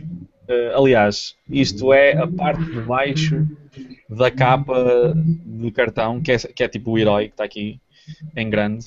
Ele está exatamente igual na, na caixa, mas mais pequenino e com as, toda, com as outras personagens todas. E eu achei bem, bem engraçado eles terem feito. Primeiro, a imagem é, é bonita, está muito bem desenhada, pronto, mas isso para eles é normal.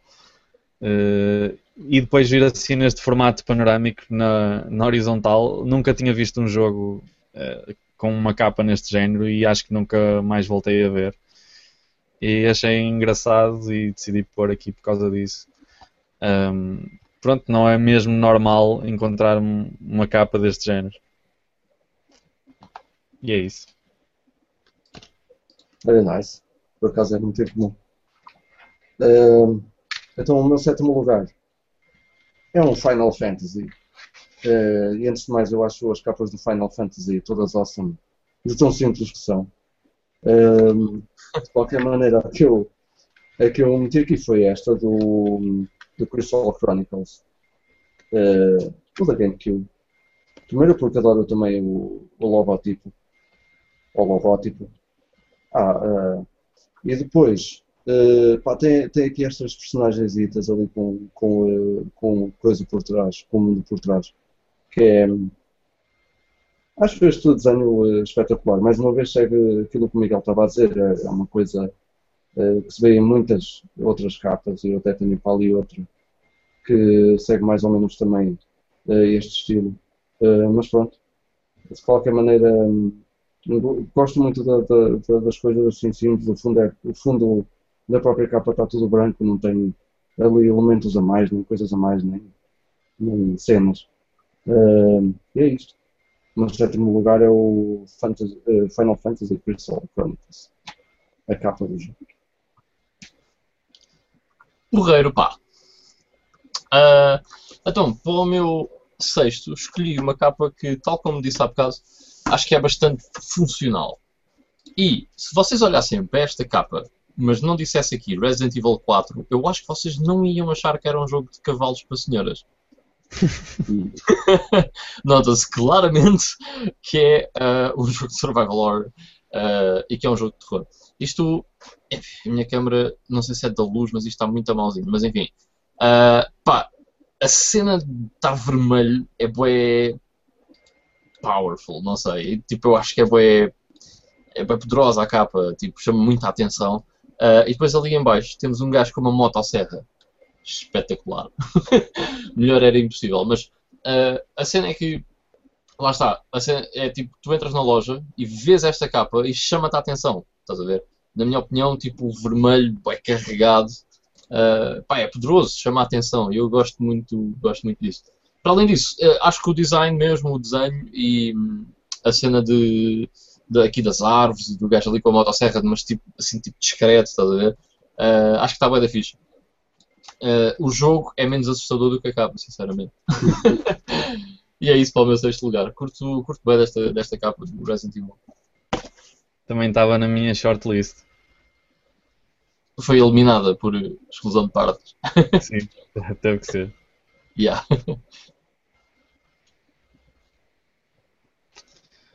Ok, eu estava aqui a demorar mais um bocadinho porque eu estava a confirmar se tinha este direito, se não estava a trocar aqui a ordem. Mas mais um de Mega Drive tenho aqui. Uh, quem sabe, quem me conhece minimamente bem, sabe que eu sou, um, para além de maluquinho dos jogos, também sou maluquinho de BD. E na altura, quando era puto, ainda mais, se calhar, do que sou agora. Uh, tipo, eu ado- sempre adorei ler. Uh, e sempre tive um carinho especial pela, pela BD. Portanto, quando eu via um jogo de computador, Mega Drive, whatever, uh, que ainda por cima era feito a partir de- dos heróis da banda desenhada, ficava super entusiasmado, mesmo que o jogo fosse uma merda. Mas por acaso não é o caso. Uh, eu adorava de morte este jogo, que era um colega meu que o tinha, Uh, adorava os cómics, então quando vi este jogo fiquei completamente maluco. E quando vejo esta capa, para além de achar uh, awesome, continuar a achar, uh, fazia-me lembrar aquelas capas épicas, principalmente dos anos 90, dos, dos cómics da, da Marvel e da DC, mas principalmente da Marvel. E estou a falar do, do primeiro X-Men para a Mega Drive.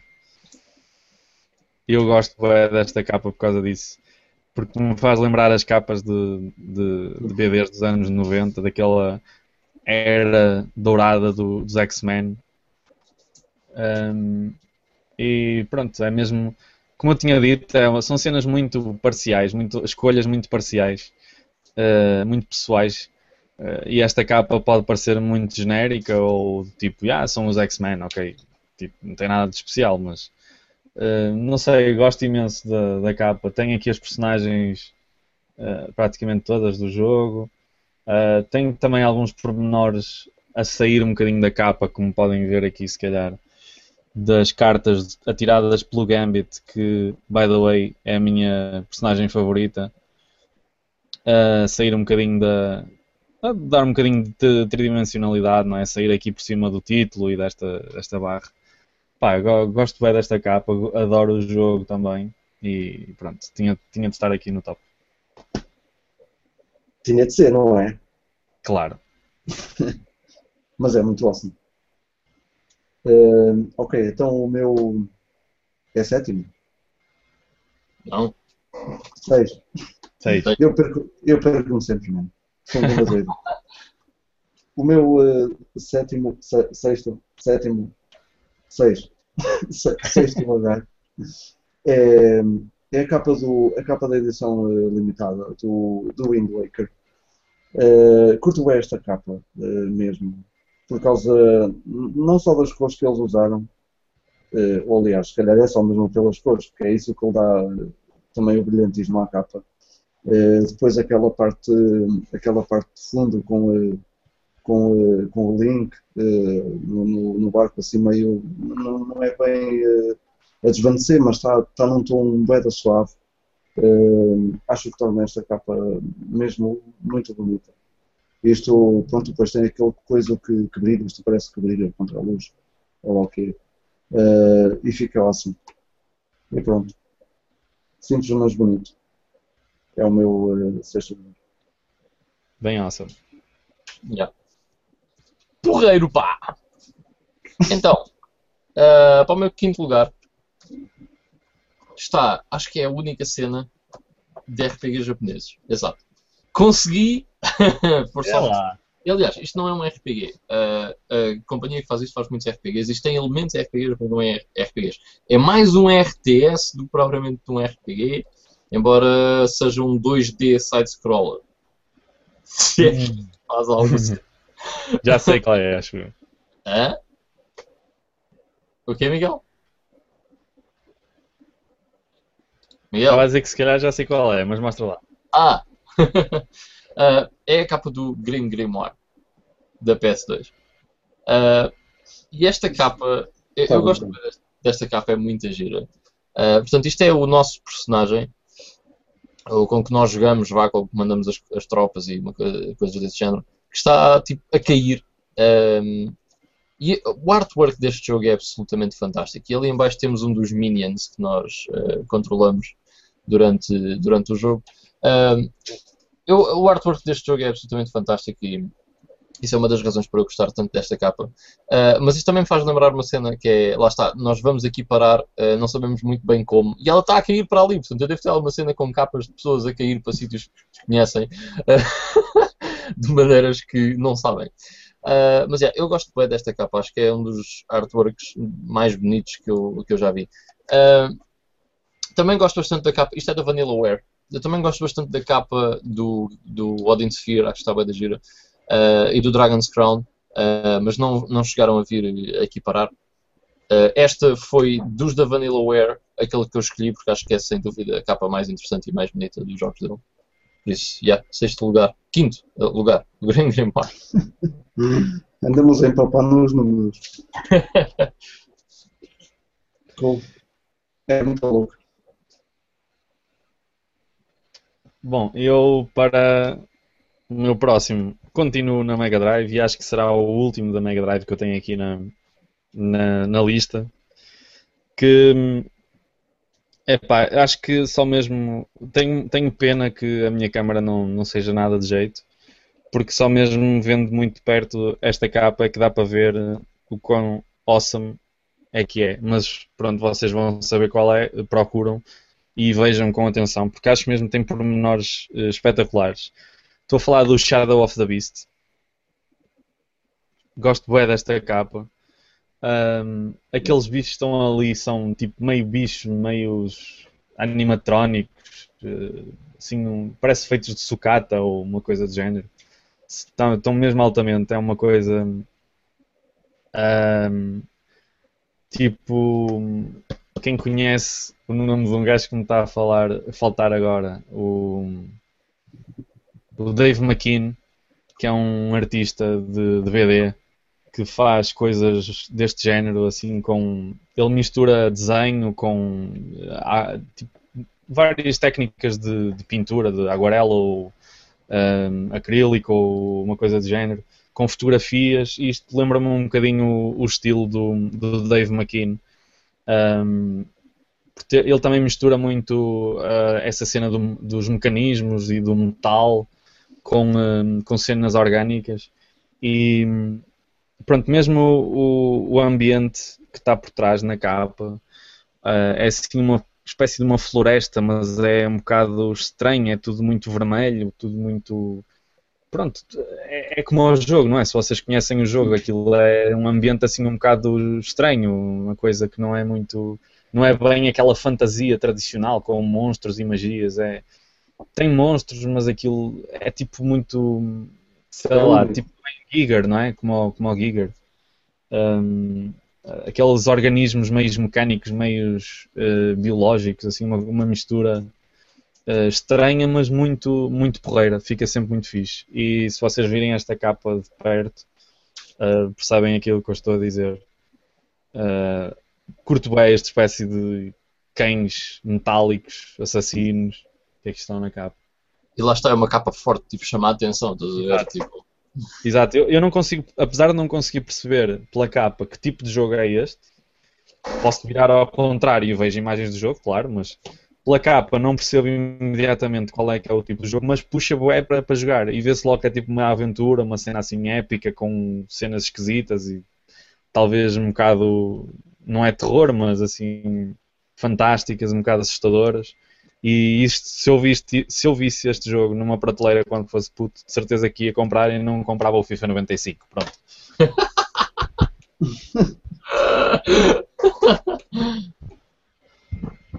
Very nice. Por acaso o Shadow of the Beast é um jogo mesmo único e a capa também define um bocadinho disso, acho eu. E eu É. estou a ver daqui um. Certeza. Só pela Spine estou a ver daqui. O quê? O Shadow of the Beast? Sim, atrás de ti. Para a Master System, não é? Logo o primeiro. Ah, exatamente. ah, pois é, pois é. Logo Também pela forma do lettering. Deixa-me só ver aqui uma coisa já agora.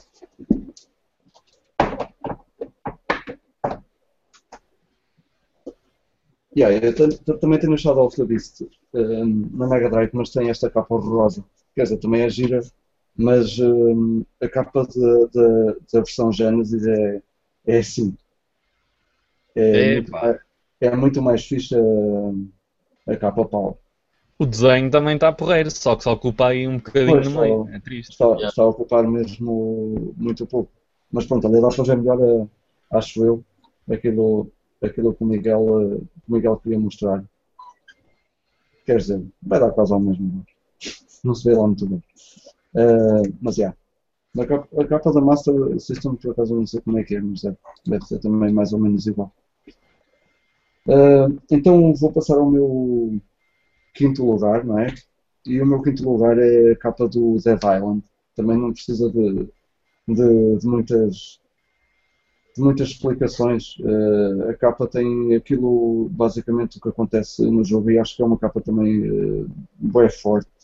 Eh, Consegue-se ver lá atrás o, o caos, eh, o céu, o próprio céu está, está meio, eh, aquele céu eh, avermelhado, aquilo que se costuma chamar de Vanilla Sky. Eh, de ter acon- acontecido alguma catástrofe e tem este, este zombi aqui, badass, logo, logo na, na frente da capa. Sempre curti assim esta, estas, este tipo de cenas que, que não são imagens que estão nos jogos, não, não vão buscar eh, screenshots, vá, digamos assim, e fazem estas capas uh, awesome. Eh, e pronto, é o meu quinto lugar. E o logotipo do, do Dead Island também, é, também é, eu acho muito, muito fixe. Porreiro, pá. Então, vamos passar ao meu quarto jogo eh, e é mais um jogo de PS2, é o último, yay. Eh, portanto, já sabem que o jogo está em segundo lugar no PS2, se quiserem acertar qual é o jogo. Valiant Knights of the Old Republic para Xbox e ainda ninguém acertou. Ok, mas o. Então, no meu quarto lugar, eu pus eh, uma capa simples, mas que eu acho que é bastante bonita, eh, que é a capa do Rule of Rose. Ah, eu não, não sei bem o que é que adoro nesta capa, mas adoro esta capa. Ah, é muito simples, eu acho que as cores estão, bem bonitas, Ah, mas é bastante simples e pá, aqui o nome, por exemplo, eu não sei bem o que é que, o que, é, que é aquilo, é só estranho, porque eu acho que isto é uma mistura de. Temos aqui os espigos da, da, da rosa, aqui com o cão pendurado, parece que o cão está tipo enforcado, digamos assim, pelos espigões da, da rosa, do ramo da rosa. E eu acho que esta capa tem, parece uma mistura tipo de bonito com macabro, uh, se, pode assim dizer, uh, e este jogo é super macabro. uh, epá, e eu acho que esta capa funciona bastante bem. Eu acho é que pode induzir em erro pessoas que olhem para isto e pensem ah, olha que jogo tão giro, e depois tipo, não, man, isto tem incesto e crueldade contra animais e tudo merda que vocês possam imaginar e mais alguma coisa este jogo tem. Uh, mas eu acho que a capa está é, tá muito bem conseguida, acho que é bem fixe, curto bem. Por isso, já, quarto lugar, o Rule of Rose. Tão giro para a minha filha de 5 anos, para ela jogar. yeah. Epá, é assim, o jogo não é propriamente não tem propriamente nada de mal, mas tem, epá, tem algumas cenas de.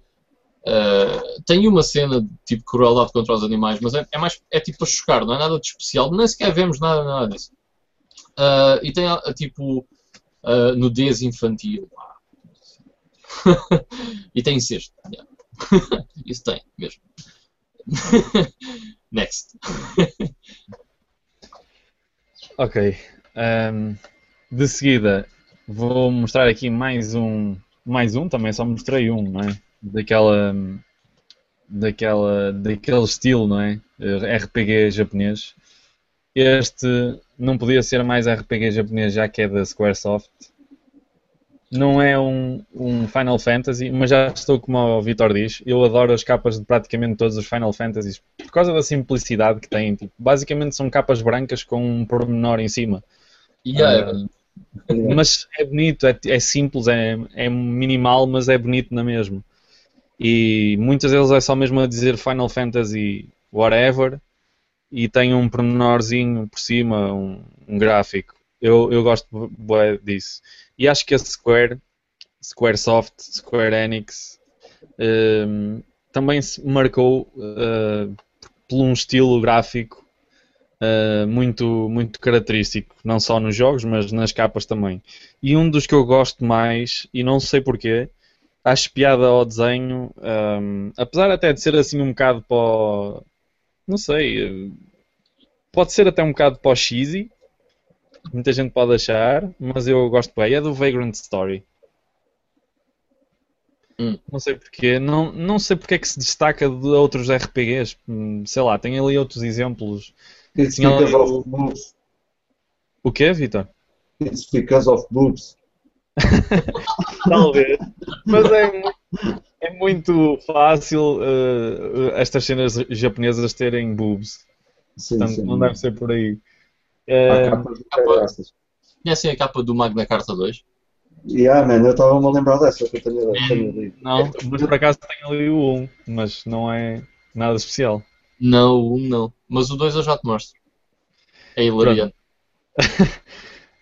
um, eu podia ter escolhido outras, sei lá, tinha ali o, o Vandal Arts 2, por exemplo, que se formos a ver não tem assim muita coisa diferente em termos de estilo disto, ou sei lá, um Breath of Fire ou uma coisa do género. Mas não sei porque acho piada esta capa. Um, pode ser dos corninhos de cabelo que eles têm, não sei qualquer coisa que eu goste no, dentro do estilo batido, mas no, gosto principalmente dos pormenores que tem atrás.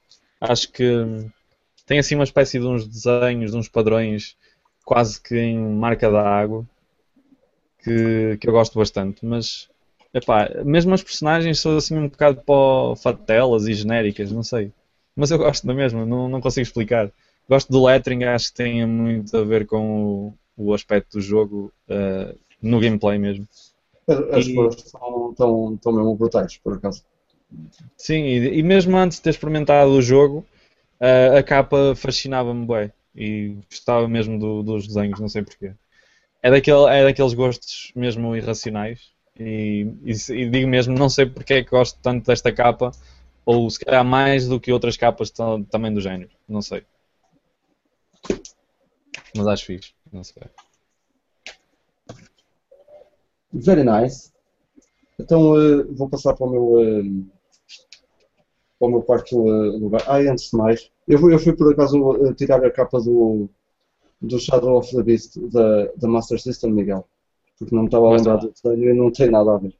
É, é isto. Sim. Bem é, mais é, é, a Master, é a Master System mesmo. Que eu acho que nem parece o, o bonequinho que nós controlamos no jogo. Mas pronto. Já agora, está aqui o é Magno 2. Yeah. Estás a ver, Miguel? Ali. Ah, ok.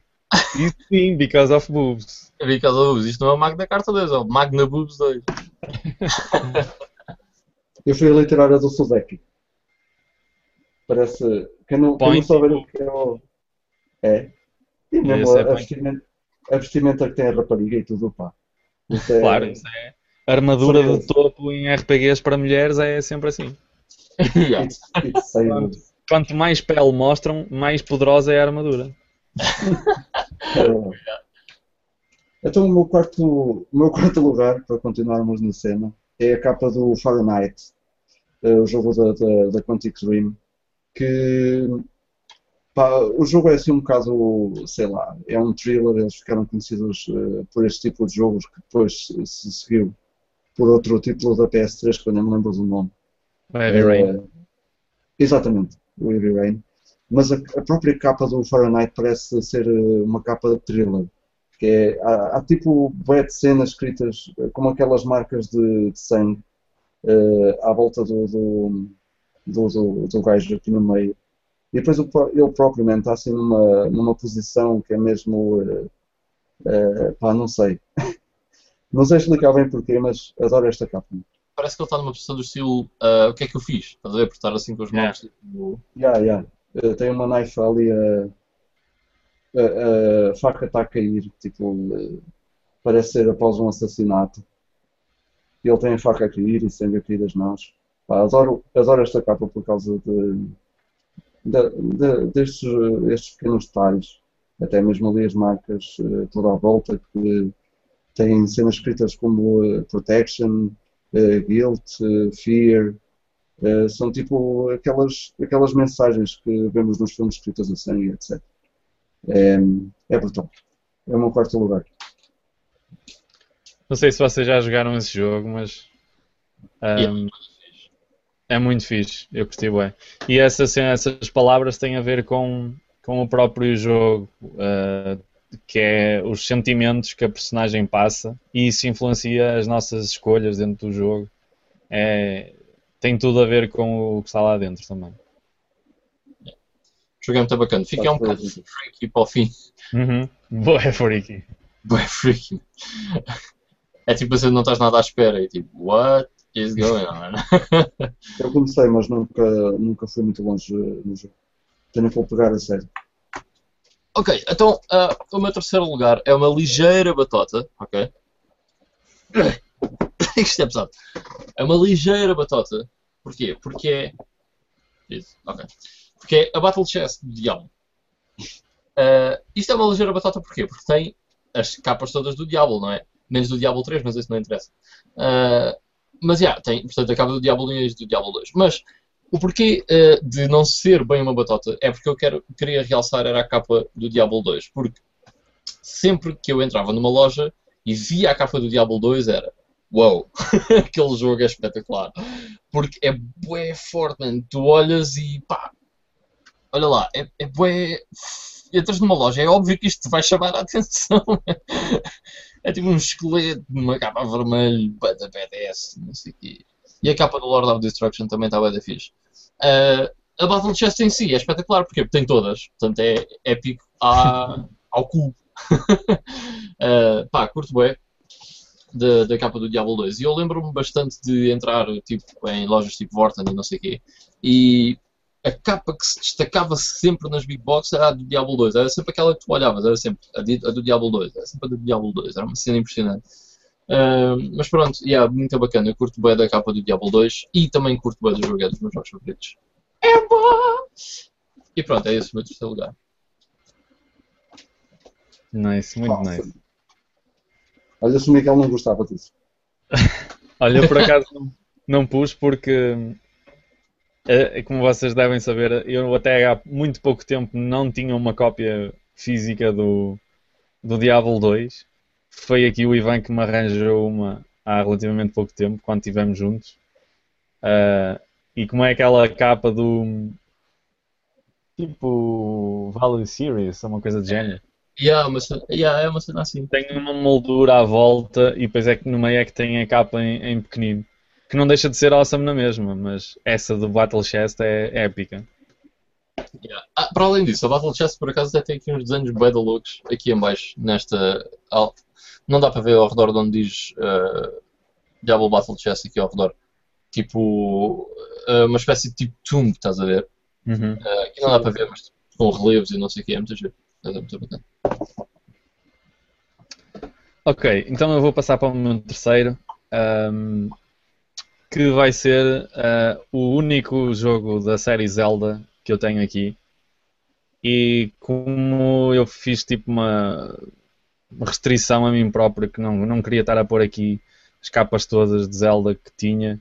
Pá, gosto bué da que o Ivan mostrou, do, do Twilight Princess, também tenho ali, e a do Wind Waker que o Vitor mostrou. Ainda bem que vocês mostraram, também, mais uma vez fico menos triste por elas não aparecerem.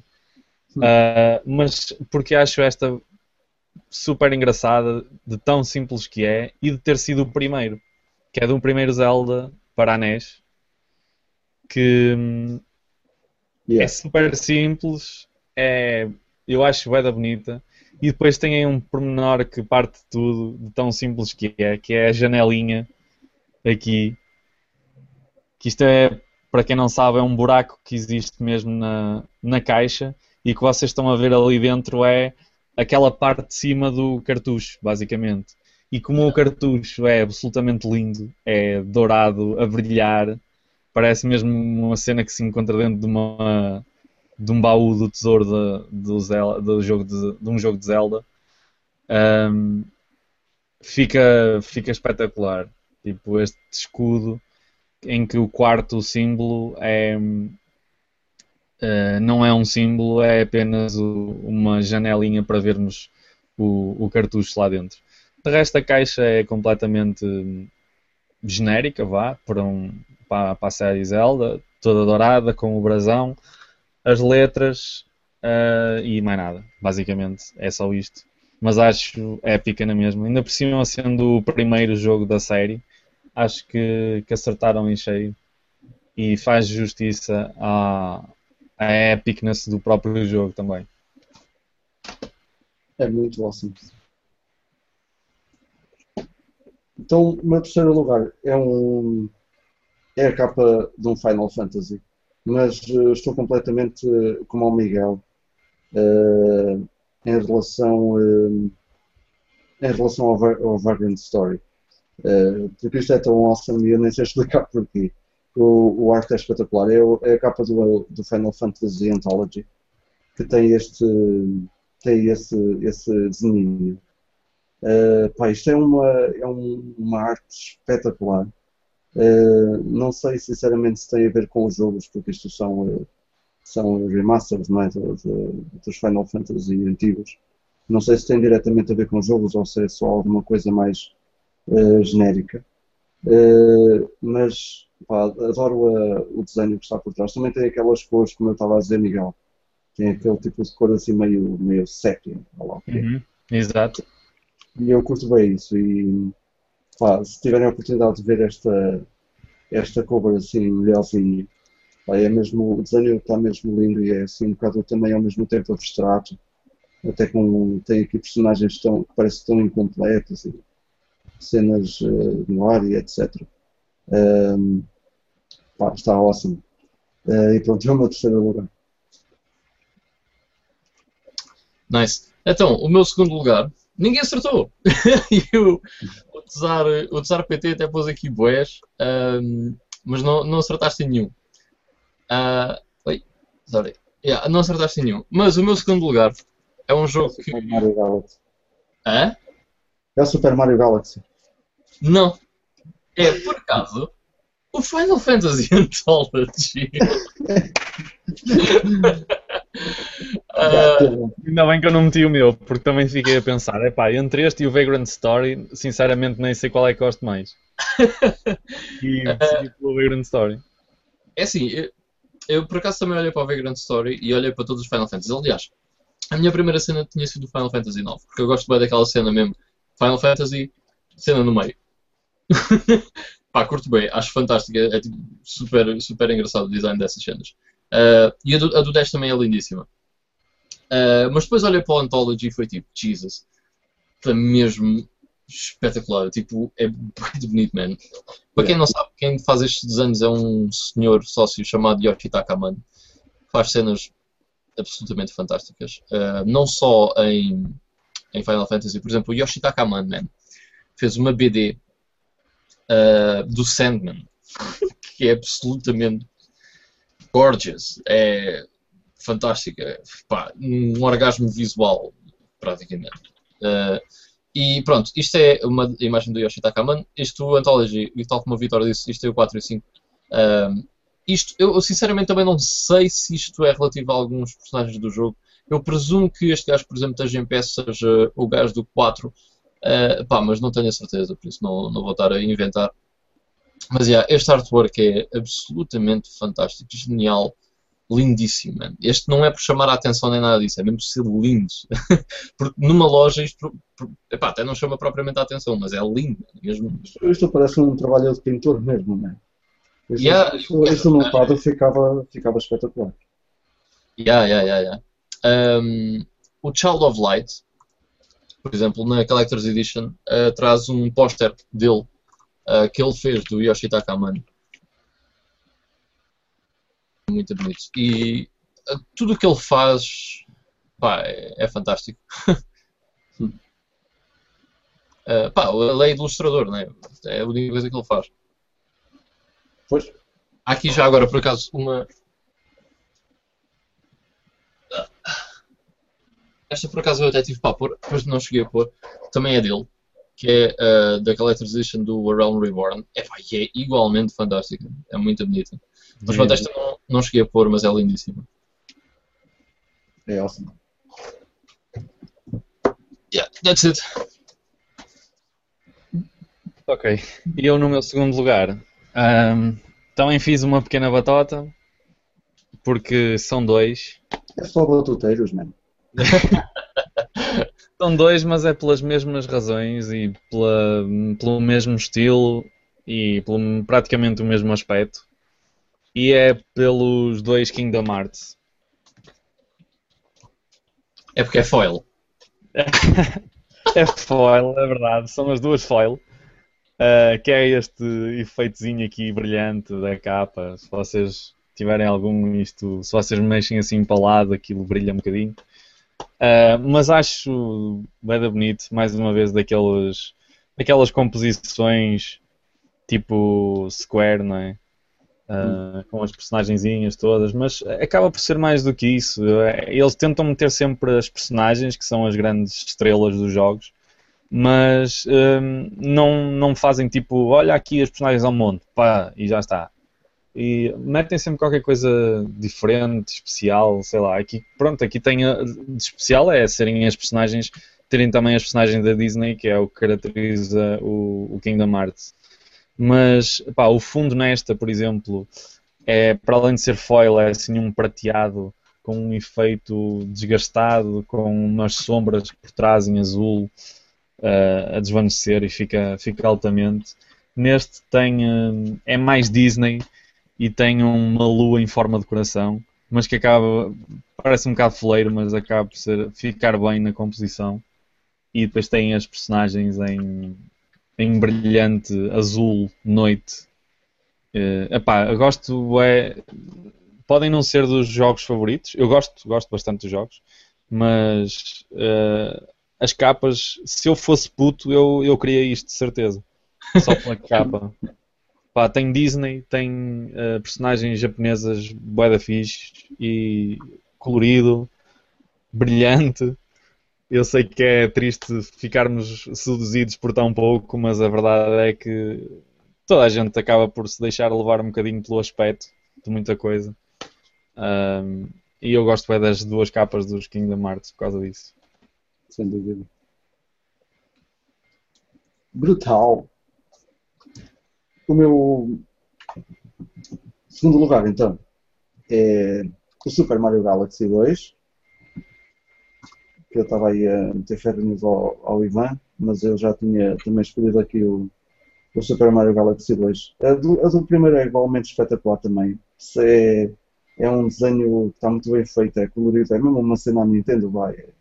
As cores às vezes também dizem muita coisa.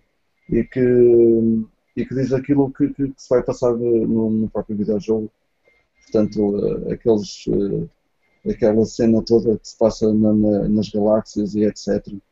E, pá, mesmo a nível de nós tem ali aquele planeta com com a cara, com, é a cara do, do Luigi ali ao lado e etc.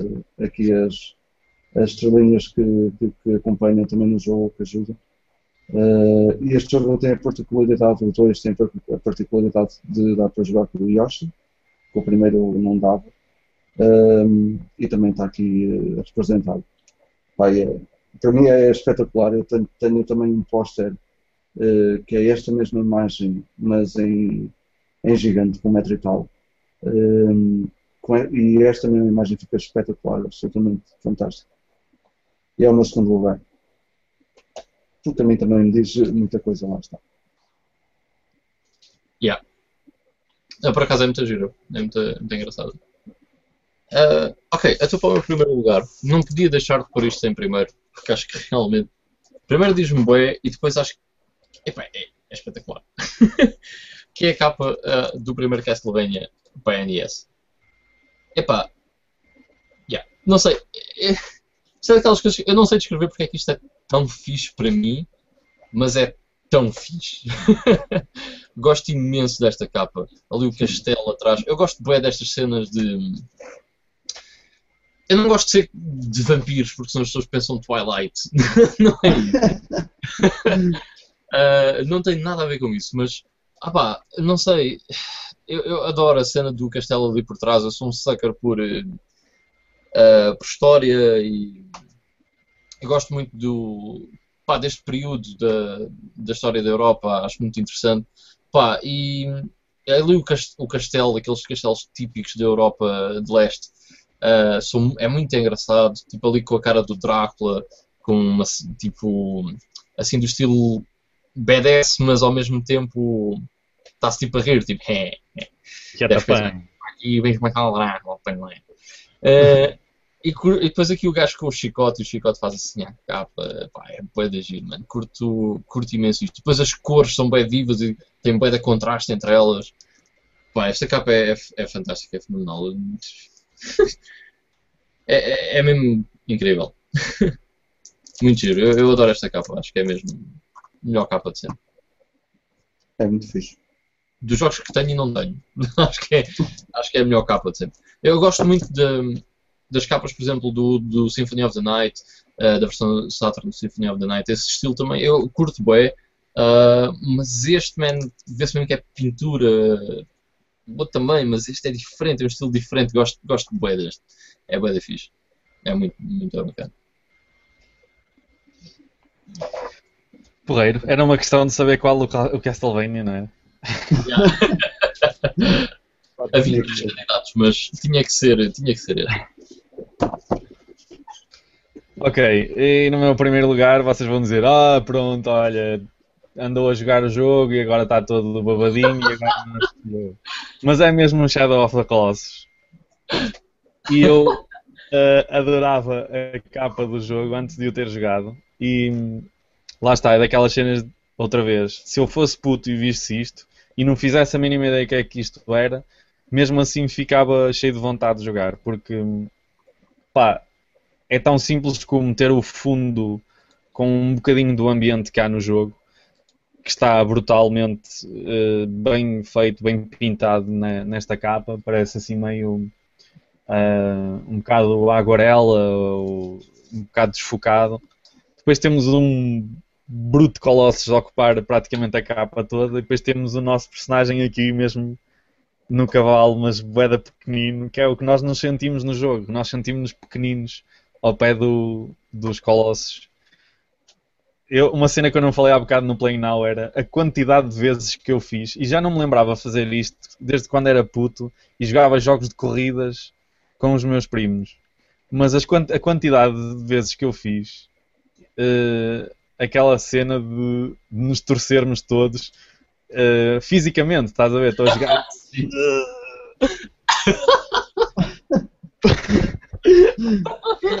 Eu dava conta de mim e eu estava mesmo quase a cair da cadeira a olhar assim de lado e eu, mas sou alguma criança outra vez? Ok, eu estou aqui a tentar ver por trás do gajo. Em vez de virar da câmara, estou a tentar olhar por trás da, da televisão. Muito bom. E achei- achei-me bué da parvo, mas senti-me feliz ao mesmo tempo de, até agora, tentem se lembrar de algum jogo que vos tenha feito isso, desde que são teenagers ou são adultos. Pensem em algum jogo que vos tenha conseguido fazer isso eh, e, e digam-me, porque eu até agora não me lembrava, desde que jogava um jogo de corridas na Mega Drive e virava o comando assim para o gajo virar melhor, não é? Que é aquelas coisas que toda a gente faz. Ou mandar pontapés nas cadeiras quando está a jogar FIFA. Ah, pá, este jogo conseguiu-me fazer isso por causa da escala. São, o jogo é mesmo isso, é, é abusar da escala e fazer-nos sentir pequenos. Eu acho que a capa, para além da epicness geral e aparente que eu acho que ela tem, consegue fazer isso. É nós apercebemos-nos que está aqui o nosso personagem depois de nos sentirmos pequeninos ao pé do, do Colossus que eh, imponentemente ocupa ahm, a capa toda e está épica. Então esta versão que é aquela pseudo special edition por dentro ainda é melhor. Eu tenho isto fechado num plásticozinho para isto não estar eh, a levar facadas no cartão. Uh, mas por dentro estes desenhos continuam super épicos, tem aqueles cartõezinhos e tudo lá dentro. É tudo lindíssimo. E hum, sim, é um bocado uh, paixão recente por causa de ter jogado, mas também já, já tinha essa paixão só pela capa, mesmo antes de o, de o jogar. E de o ver ali na prateleira era das coisas que mais me apetecia jogar por causa da capa. Muito fixe. Olha lá, Miguel, tu quando, quando ouviste o primeiro Colo- Colossus, não pensaste tipo, Fónix é já deste tamanho? Tipo, o primeiro gajo já é deste tamanho, imagina os outros. Eu, eu a primeira vez que. Primeiro, não estava à espera de ter que fazer mais alguma coisa do que chegar lá e lutar com o gajo. Yeah. Chegar lá e de género, ok, agora és tu contra ele. Pronto, desenmerda-te. Primeiro foi esse o choque e depois foi do género. Eu, eu meti pause no jogo e pensei assim: eu, eu nunca joguei nada deste género. Eu- como é que eu mato um bicho daqueles? Que Agarro-lhe os tomates, uma cena, não sei, será que eles. Não sei o que é eles fazerem. Weak spot the balls. Sei lá, não sei, foi, mas foi isso, foi mesmo, do género. É sim, tipo, tem, tem que se matar uma coisa deste tamanho e como é que eu faço isso? E depois, é que- é como eu disse, aquela parvoíce de, de me torcer todo, pá, houve níveis em que, por exemplo, há, há pelo menos dois, dois colossos em que eu me lembro que usar o nosso cavalo é essencial. Sem o, sem o cavalo em certas alturas não é mesmo impossível. E, e então a, a câmara de vez em quando não é, não é terrível, eu acho que funciona, mas de vez em quando tem assim umas paranoias um bocado estranhas, porque estamos a fazer lock-on no bicho e depois queremos virar ao mesmo tempo e aquilo atrofia um bocado. E às vezes eu estava a querer meter-me, pá, estava a querer fazer lock no, no Colossus e ao mesmo tempo se- rodar um bocadinho a visão para ver o sítio onde eu tenho que me agarrar para, para conseguir subir. E, e era aí que acontecia mais, tipo, eu estava no cavalo e às tantas estava assim, de género. Mas que eu conheço algumas síndromes desse- dessas. Ah, a mais frequente penso que seja tipo. A ver? Depois também tens aquela, aquela ah, que é com o comando assim, não é? Tipo, "Ih, anda cena e tal. E depois eu conheço uma muito engraçada, que era aqui o meu vizinho que tinha essa, essa cena, que era ele para virar para a esquerda era assim. Já é óculos Rift. Eu assim, da caralho não vês nada, o gajo está tipo com a cabeça assim e está a olhar para o ecrã para ali. estás a ver?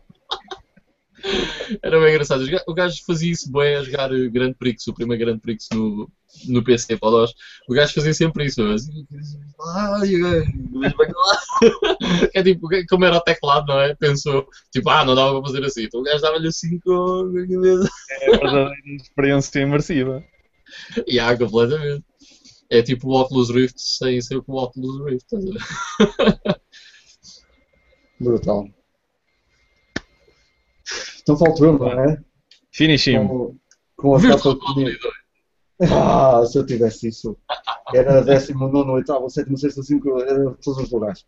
Eh, E repetindo. Mas não, este também se calhar ninguém adivinhava, a capa do, do Pikmin 3. Se calhar aqui também não, não se vê assim grandes cenas. Eh, mas procurarem na net esta capa e, e, ver, e puderem ver em, em alta definição, esta capa é preta linda. É como se fosse uma fotografia em modo macro. Eh, é uma floresta. Eh, e tivessem, tipo, eh, tivessem a ver os Pikmins. Esta aqui que está aqui, que parece uma pedra, também é um Pikmin novo, que foi introduzido agora neste último título. Eh, e está ali um Pikmin dentro de uma Java, meio. não sabe, não sabe onde é que anda.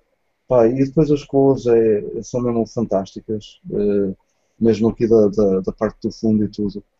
Isto, isto tem mesmo que ver em. eh, ve- vejam na, na, na net esta capa, é, é mesmo brutal. Eh, pelas cores que, que, que tem e pela imersividade, isto parece que, que é um sítio daqueles fantásticos onde nós queremos entrar. Eh, é isso que esta capa faz em mim. Eh, também há uma certa ligação, porque eu adoro a série, sempre gostei de Pikmin desde, desde o primeiro que saiu para a GameCube, mas mesmo assim as capas do, do, do primeiro e do segundo não era nada disto. Esta capa é, é brutal. E pronto, assim termino com, eh, com este top. O meu primeiro lugar era mesmo o, o Pikmin 3. E está feito. Porreiro. Tem Nice. algumas menções que queiram. eh, Eu tenho boias, man. Depois eu também. Eu guardei aqui duas só porque têm, ambas têm uma coisita diferente, tal como qual é que era? Ah, por exemplo, como tinha os Kingdom Hearts têm aquela cena foil brilhante, não é? Eu guardei aqui duas que ficaram de fora porque a capa em si não é nada do outro mundo, mas tem um pormenor que diferente que não aparece em todos os jogos. Uma delas é o Rayman 3 para a PlayStation 2, que tem uma, uma, uma capa, aquelas cenas tipo holográficas. Eu não sei se aqui dá para perceber, provavelmente não. Mas isto é. Estão a ver aquela cena que vocês mexem e parece holográfico, parece em 3D. Ah, esta capa é assim, o Rayman está aqui esta parte do, deste chain metálica com uma, tipo uma boca está mesmo a sair, é, é brutal. Um, a capa não é, em si não é nada especial, mas tem esse efeito uh, porreiro que eu nem sequer sabia que, que existia nesta, nas capas de, de jogos. E depois outra é tem aqui uma edição uh, uma edição especial da de, não sei se é uma edição especial até, ou se é mesmo se é mesmo assim, mas eu acho que já vi o jogo sem ser nesta edição, por isso passo princípio, parte do princípio deve ser especial. Uh, do Heavy Rain. Um, e no, provavelmente também não irá para dar para ver bem, mas a chuva é em relevo. Isto parece mesmo uh, gotas de chuva aqui a cair. Se vocês passarem o dedo, isto tem relevo e sentem isto tudo. E de perto parece mesmo que a capa está molhada, é mesmo assustador. Uh, e depois lá dentro, uh, mesmo a composição do interior tem imagens assim bem fortes. Eu nunca joguei o jogo, mas eu já o tenho porque quando tiver uma PlayStation 3 vou querer jogar logo isto. Uh, eu adoro o Fahrenheit, que é dos mesmos criadores, e, e curto bem este tipo de jogos assim um bocado mais diferentes com, com a narrativa. Tipo, isto abre assim. Tem umas imagens bem fixe. Por dentro também. Tem aqui umas folhinhas e tem um origami, que é o origami da capa, que dá para construir mesmo com a folha que eles, que eles têm aqui. E é bem engraçada. E pronto, é assim as coisas mais um bocadinho diferentes, fora do normal que tinha aqui.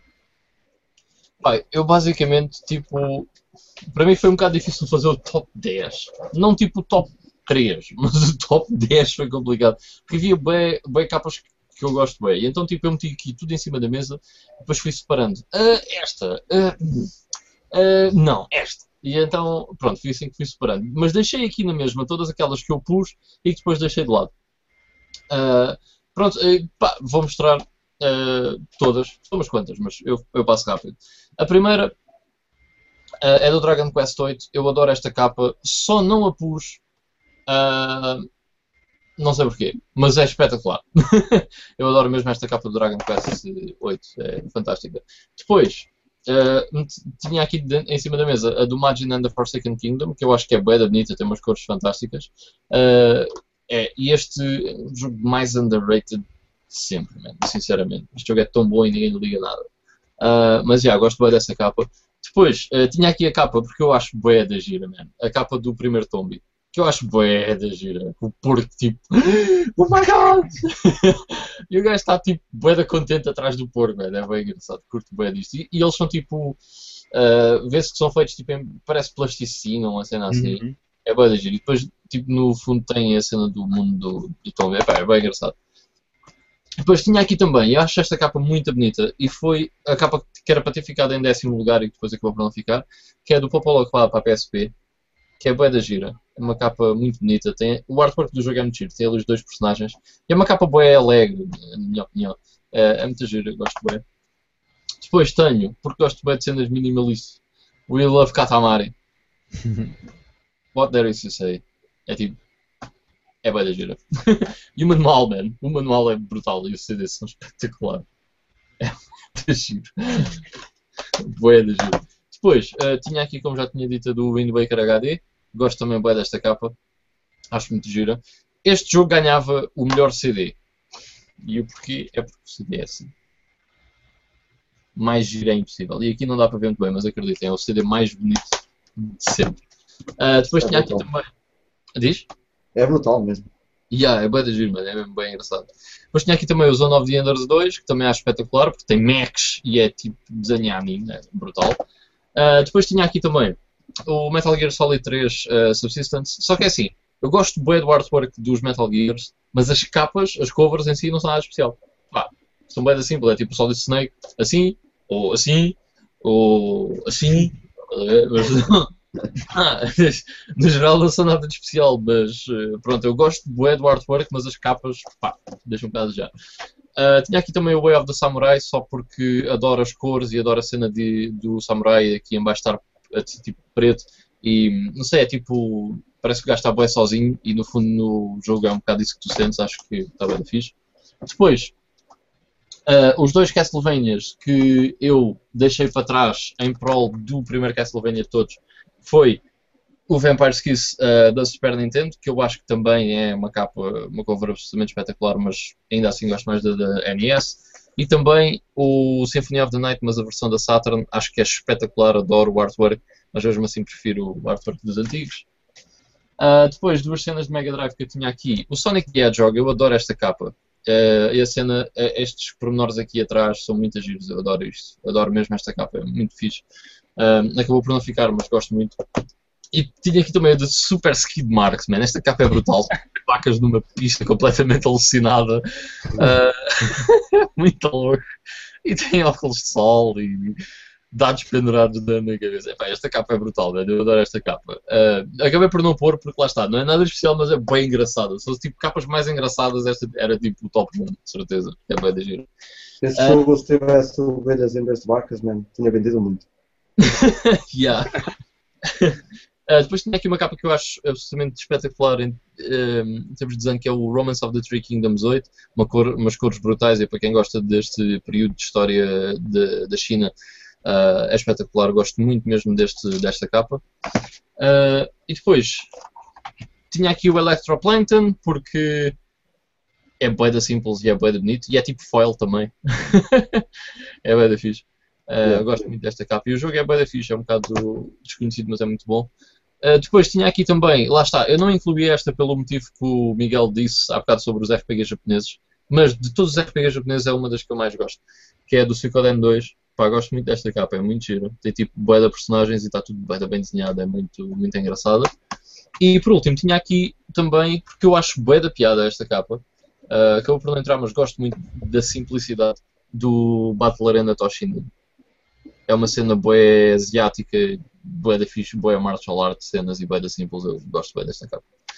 E pronto, that's it.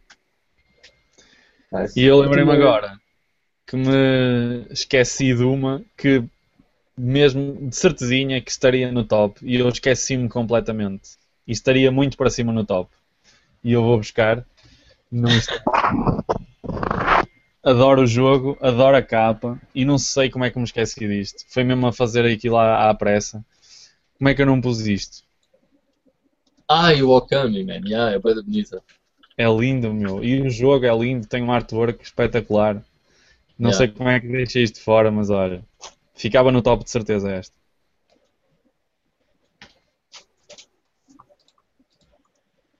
Nice. Eu também tenho aqui uma catrafada deles, mas também vou passar bem rápido. Tinha aqui a, a caixinha do, do Golden Sun, que também é preciso ver eh, muito ao perto para ver eh, detalhes e não sei o quê, mas é uma cena. eh, pá, também parece assim tipo uma, uma pintura, as personagens parecem estão ligadas umas às outras e etc. Eh, gosto muito desta capa. Tinha aqui a do Eternal Sonata, que é uma cena bem nipónica e também muito colorful e etc. Um, esta capa não sei porquê, mas também curto bem, o do Fairy Tail Fight. São tipo bonecos fofinhos eh, a esventrilharem-se uns aos outros. Pá, é bem engraçado. E o jogo também é muito, muito porreiro, para quem nunca jogou. Pode parecer uma cena estúpida, mas é, acaba por dar eh, muita fã. Eh, o Arkham Asylum do Batman, que eu mostrei também na semana passada, também acho Uh, pá, tem aquele. É o ambiente mesmo ao Batman por trás, é dark, é sombrio e cenas. O Resident Evil The Umbrella Chronicles, que é mesmo uma cena a Resident Evil ali, e também acho porreiro ter, ter este tema assim preto e branco, só, só o Resident Evil é que está assim mais um, av- avermelhado ali com aquele sombreado. Acho muito porreiro. A do Blackstone, que eu não meti no top, mas que é também uma cena genérica, ali, com, com os personagens todos ao monte. Hum, mas também é muito fixe. Olha, Vitor, Sim?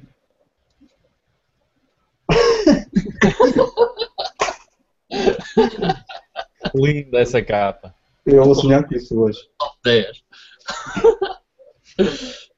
Uh, da Mega Drive podia ter tirado boé de capas dali. Pá. As, as capas de Mega Drive são um da fixe. Esta aqui do Golden Axe 2 é uma cena assim mais uh, badass uh, mesmo. Porque pronto, o jogo é o que é e depois fazem esta capa e este desenho está tá Tem anões barbudos. Yeah. O, o anão, por acaso, parece ter assim uma cara bué da grande para o corpo que tem, mas pronto. A do Earthworm Jim, só porque tem ali uma vaca atrás e porque a vaca faz toda a diferença no jogo. Eu não sei se alguém já recebeu o do Earthworm Jim. Eu sei que já saiu alguém, ou pelo menos as duas ou três pessoas, eh, mas não achava bem da piada ao crachá do, do, do Earthworm Jim. Eh, porque lá está, tinha que ter a vaca, porque a vaca é a cena eh, que mais memórias traz do Jim. Eh, o Separation Anxiety também acho muito fixe esta capa. Se calhar há melhor do que isto de, de de super-heróis, mas curti bem. Olha, e não havia mais selos para o senhor meter nessa capa. Na- nada mesmo. Nada. Muito. Tem aqui em cima o, có- o código da loja, tem aqui o Código. IGAC, a SEGA. Feira promoção. Portugal e promoção. Espetáculo. Caralho, E atrás tem mais três. Tem aqui mais três. foda-se. Um dia tenho que me dedicar aos selos, a, a tirar os selos. Uh, como é Ivan, também pus aqui Dragon Quest, também acho muito fixe a, a capa. O Monster Hunter 3 também tem esta capa muito fixe, porque o Monster Hunter também é uma cena de, de de, de capturar monstros, matar monstros e aqui também tem aquela cena de nós sermos muito pequeninos e ter ali aquele monstro grandalhão. Uh, outra capa que eu gosto muito também é do Rayman Legends. Também é uma cena mesmo a Rayman, pronto. E ainda tinha aqui mais umas atrás. Mais É. rápido ainda. Mais rápido ainda. The Punisher. Altamente. Pá, é muito altamente a, a caveira lá atrás, eh, que é o símbolo dele, não é? É muito fixe. Eh, o Doom 3 tem esta capa também. Aliás, isto não é o Doom 3, isto é o. Do Hã? Moku. É o ehm, isto é, do- é da expansão, de, tá, que esta não sei porque é a capa espanhola, La Resurrección del Mal. Eh, que nós conhecemos como Resurrection of Evil, então é uma tradução eh, linear. A do Alien Omni também é, também é brutal. Isto são, só da- Yeah. são, são capas tudo da, da Xbox, mas eu não queria estar a encher o top também com cenas da Xbox. A do Manhunt também acho o Weather creepy, com aquele, com, com aquele menaço ali. Destroy All Humans parece uma cena daqueles filmes há anos 70. Eh, ali o título do filme, tipo o título do filme e depois cenas assim. Yeah. Yeah, é-. Está tá muito porreiro também. E outro jogo de super-heróis que eu também curto bem esta capa, porque é mesmo é badass, é o Su- Superman, The Man of Steel. Está tá também muito porreiro. E pronto, é isto, já acabei. E deixando só acrescentar que o Shadow of Service da Master System diz aqui do lado Master Mix 92. É, é uma cena do Catano. Este também está em super preço.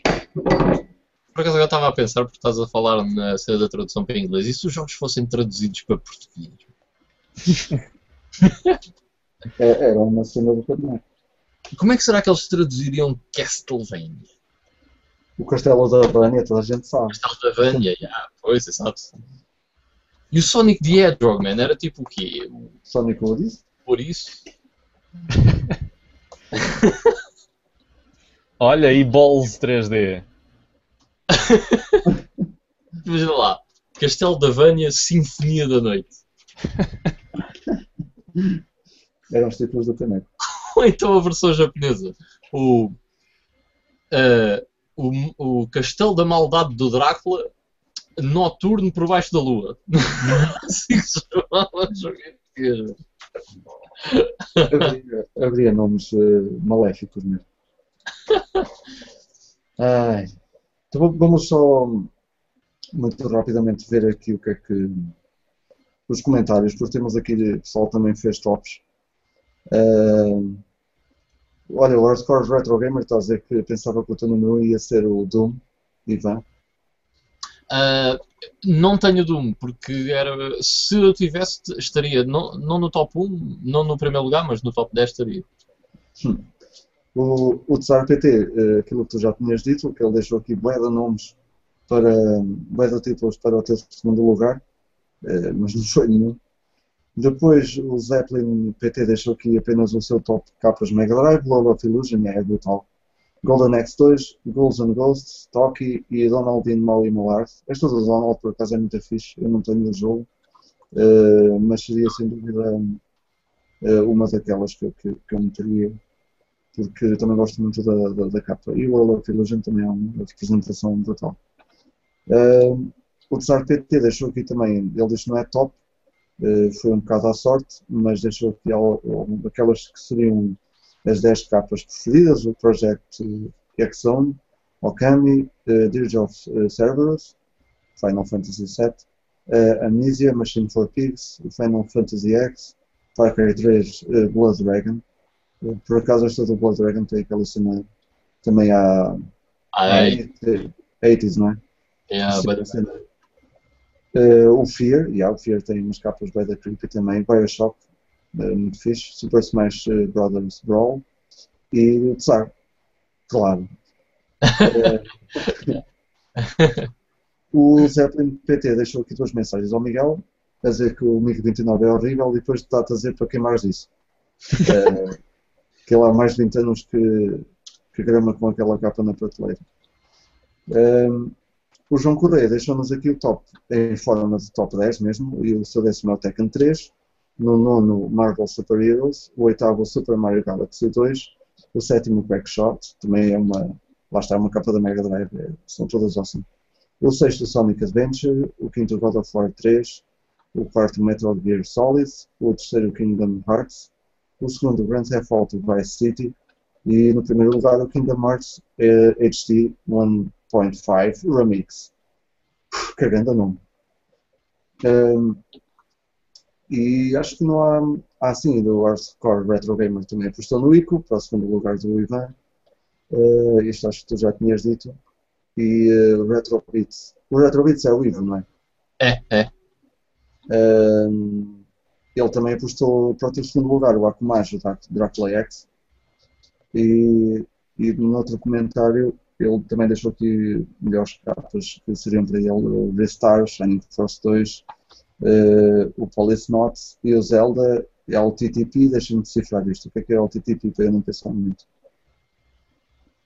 Link to the past. Link to the Past, exatamente.